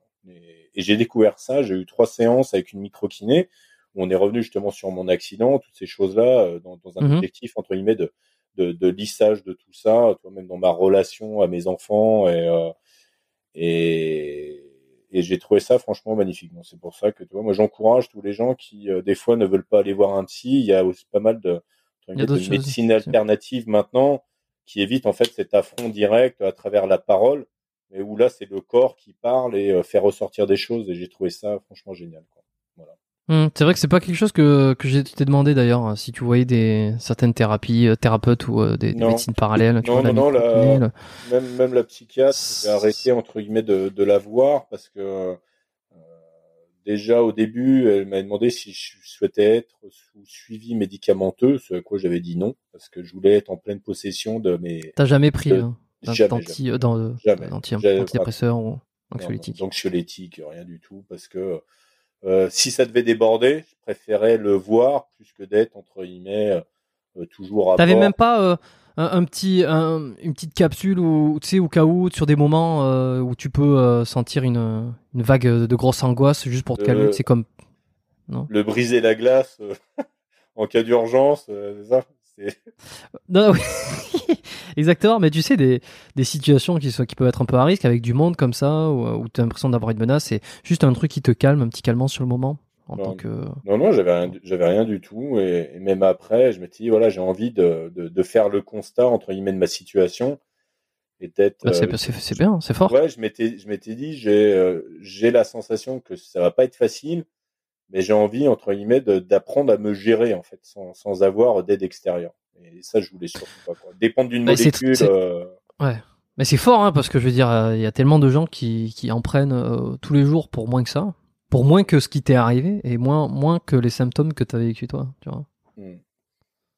Ouais, après, après c'était mon, comment dire, moi c'était ma, ma, décision. Hein. Après, c'est passé. Si ça se trouve, dans d'autres cas, ça ne serait pas passé. Après, moi c'était, ce que j'avais envie de faire en tout cas. Voilà, après, ok. Bon, est-ce qu'on a fait le tour ou on a loupé des choses? On a fait le tour. On n'a pas parlé métal, mais euh, je pense qu'on a fait le tour. Bah écoute, en ce moment, j'ai découvert un groupe que je méconnaissais complet. Moi, j'ai toujours été un grand, grand fan de Metallica, Maiden. De toute façon, ça a été, ça a été ma grande jeunesse. Ouais, ouais, le 26 juin, d'ailleurs, Maiden euh, qui sera à la Défense Arena. J'ai hâte de les rejoindre là-bas. ouais, ouais, ouais. Et là, j'écoutais un groupe qui s'appelle euh, Stone Sour. Je sais pas si tu connais. Ah bah oui, oui c'est le, le deuxième groupe de, de Corey Taylor, le chanteur de Slipknot. Voilà, donc euh, excellent. ça, ça fait déjà au moins une quinzaine d'années que ça existe. Hein ouais, bah écoute, euh, si tu veux, bah, moi je suis resté bloqué dans la glace. Top Rise de Metallica, toi. Euh, je suis resté bloqué dans la glace pendant quelques temps. Et là, en fait, ouais, c'est des sons, c'est des sons que j'aime bien. Mais moi, j'ai toujours été attiré un peu par tu vois, cette ambiance un peu rap hardcore, tu vois, à la Anthrax. Euh, et Rage avec... the Machine, peut-être aussi. Ouais, ouais, ouais, ouais. Rage, Rage un petit peu, un, petit peu moins. mais tu vois, même du body count, euh, j'adore, euh, j'adore le son. Euh, c'est, mais des sons très lourds et assez posés. C'est vrai que, c'est vrai que j'aime bien. C'est, bon. bon. écoute, on va s'échanger de trois groupes. On va continuer cette discussion en privé. on va laisser les gens repartir dans leur leur travail, leur sport, leur, leur quoi que ce soit. Sur Metal Hammer, le magazine des fans, il fait tout ce Jérôme. il est bon, putain, qui est bon. Et voilà, on a passé les trois heures en plus, donc c'est génial. Trois heures de discussion, euh, trois heures de podcast. Moi, j'a- j'a- j'adore ça. Euh, de toute façon, j'ai pas grand chose à rajouter de plus. Hein. Je pense que ça a été un plaisir de te recevoir, de, gentil, de Plaisir repasser euh, au crible un peu tout ça. Euh, J'espère que bah ouais que ça t'a plu, euh, que ça a plu à tout le monde. Euh, de toute façon, c'est si ça si ça vous a plu, euh, faites les retours. Allez écrire un, petit message sur l'Instagram de Scoob. Dites-lui ne serait-ce que merci pour son partage. Si ça vous concerne de près ou de loin parce que vous êtes dans l'armée ou que vous avez vécu des choses comme ça, euh, ben je vous recommande à, plus de 200% de le faire aussi parce que je, si, les choses doivent avancer, c'est de cette manière-là. Euh, et puis euh, ceux qui sont là sont probablement abonnés au podcast, donc je vais pas leur dire de s'abonner parce que récemment, euh, alors tu es peut-être, euh, alors non, ça fait un petit moment déjà quand cet épisode, cet épisode sera sorti que les épisodes ne sont plus en entier sur YouTube mais sont sont par extrait. Euh, donc ceux qui écoutent les podcasts, pour le coup, ils sont vraiment sur les applications de podcast puisqu'ils se retrouvent nulle part ailleurs. Donc je leur dis pas de vous abonner. Euh, je vous remercie d'avoir été là. Je peux vous dire de laisser une petite étoile. Euh, tiens, récemment, on m'a laissé sur euh, Apple Podcast un, com- un- une évaluation. C'est pas comme de- on met une étoile sur ton Apple Podcast. J'allais te le dire en Ah, bah. aparté après. Mais je-. Chaque fois, je regarde le truc, je me dis, mais comment est-ce qu'il veut que je colle une étoile, monsieur le machin? Et puis je le répète tout le temps, donc euh, forcément, si les gens disent, je veux, moi, je je me dis, je suis le dernier des coups, quoi. J'arrive pas à lui coller d'étoiles sur le machin. Alors c'est très simple. Euh, Il y a deux applications aujourd'hui qui sont importantes et qui permettent euh, de laisser des étoiles. Il y a Apple Podcast, qui sont les applications sur les iPhones, l'application euh, qui s'appelle Balado Podcast, qui a un petit micro violet. Anciennement iTunes et là-dessus lorsque vous êtes sur le podcast vous faites dérouler un petit peu en, vous faites dérouler en bas il y a les notes de l'épisode vous allez sur l'émission en question et si vous faites dérouler il va y avoir un marqué laisser une évaluation avec un commentaire il suffit de laisser, vous pouvez laisser un commentaire euh, en disant ce que vous aimez sur le podcast et puis euh, pourquoi voilà, euh, pourquoi vous le recommandez, euh, qu'est-ce que, un petit mot sympa quoi, un truc qui, qui est encourageant, avec une avec un, un 5 étoiles, vous pouvez cliquer 5 étoiles, ça c'est sur Apple Podcast. Sinon, euh, la enfin c'est pas la majorité, l'autre majorité, il y a de, c'est divisé en deux, euh, écoute aussi sur euh, Spotify. L'application Spotify, qui aujourd'hui est peut-être une des plus connues pour la musique et les, les podcasts, eh ben, ils ont débloqué depuis quelques mois la possibilité de mettre des, des étoiles, des 5 étoiles. Donc, euh, il suffit de, il suffit d'aller dessus euh, et de cliquer sur 5 étoiles. Et il n'y a pas de commentaire à laisser sur Spotify encore, mais uniquement, euh, uniquement des, des notes. Je crois que, alors sa caméra a ah non, je crois que ta caméra a frisé. Je me suis dit merde, j'espère que ça va pas bugger au dernier. non, non, non, attends, attends. Alors, attends, mon petit Jérôme. Je suis, je suis Il va- sur Il va le faire. Mais écoutez, faites-le en même temps que Scoob. Voilà. Ah oui J'ai déroulé jusqu'en bas, toi, et à aucun Alors, moment, j'ai un, machin laissé une étoile. T'es sur, Spotify? Non, je suis sur euh, Apple Podcast. Alors remontre-moi. Alors, regarde. Tu vois, je suis, je suis- t'es tout en bas. Là, j'étais tout en bas. Ouais, vas-y, remonte tout en moment, haut. C'est parce que t'es sur un épisode, je pense, là. Non? J'ai euh, laissé, euh, laissé Vas-y, remonte, étoile, remonte, remonte, remonte, remonte, remonte. Parce que là, t'es sur un épisode. Tu étais sur l'épisode 119, euh, je crois. Donc remonte et clique sur. Regarde, là, il y a un petit truc, il y a marqué biomécanique Putain, je t'ai perdu. sur le, le téléphone. Je t'entends plus. Ah merde, c'est ton. Attends, merde. c'est- C'est ton. euh, C'est le AirPod qui a coupé encore. Ouais. Tu m'entends, vas-y Ouais, ouais, ouais. Et toi? Ouais, c'est bon, je t'entends. Ouais. Donc là, en fait, t'es sur, c'est parce que tu es sur la page d'un épisode. Clique sur euh, biomécanique. Il y, a- il y a marqué le titre et juste en dessous, il y a marqué biomécanique. Comme ça, tu vas arriver non pas sur l'épisode, mais sur euh, le- la, la page de bon. la page du podcast. C'est là. Voilà. Et c'est là où il y a marqué tous les épisodes qui s'enchaînent. Maintenant, tu peux descendre. Maintenant, tu peux scroller. Tout en bas. Tu vas arriver en bas. Rédiger Et un là, avis. tu vas voir une. Voilà. Et là, c'est rédiger un avis. Avec... Ah, c'est sur la vrai que page biomécanique, c'est pas sur euh, l'épisode. C'est pas sur l'épisode, c'est pas sur l'épisode, c'est sur la page biomécanique. Ouais. Et d'ailleurs, ça me permet de faire la transition et de parler de- d'un auditeur qui m'a laissé une évaluation sur le podcast, sauf qu'il a mentionné un épisode en particulier, euh, qui était d'ailleurs l'épisode avec Étienne Bulidon, où il a laissé une note de 0 ou de 1 en disant, en fait, en, en disant que, l'invité ne lui avait pas plu. Euh, et le problème, c'est qu'il m'a il m'a défoncé mon, mon- ma moyenne de mes notes parce qu'en fait il a, il a, il a noté un, un invité. Alors si cette personne écoute le, le podcast, si le podcast lui plaît pas et qu'il met zéro étoile, à la limite je veux bien, je l'accepte. Ok, soit. Euh, bon, s'il met pas de, de notes qui s'en qui s'en aille, c'est c'est toujours mieux. Mais à la limite, mais S'il note juste l'invité, enlève cette note parce que ça, ça pénalise l'émission sur les rankings. voilà, c'est tout ce que j'ai à dire. Bon, et sur Spotify, c'est plus simple, c'est tout en haut sur l'émission, il y a 5 étoiles. Euh, je vous remercie tous d'avoir suivi, euh, d'avoir suivi cet épisode euh, et également ce tuto pour. euh, peut-être que je ferai une news dans la newsletter, je ferai peut-être un tuto pour mettre des étoiles parce que si t'es dans ce cas-là et Oh. il y en a plein qui doivent se dire comment. Moi j'ai l'habitude. Je Mais... vais faire, je vais le faire. Je filmerai, je vais le mettre dans ma story, je te taguerai. Et comme ça, tu pourras le repartager. Ah. J'étais vraiment abonné, j'ai rien compris à ce qu'il a dit. Et là, là, tous les gens vont se dire, putain, il y a le mec qui gérait de l'appui aérien en Afghanistan, putain, ça devait être beau le truc. en tout cas, bon, je te remercie. Merci à tous. À la semaine prochaine et portez-vous bien.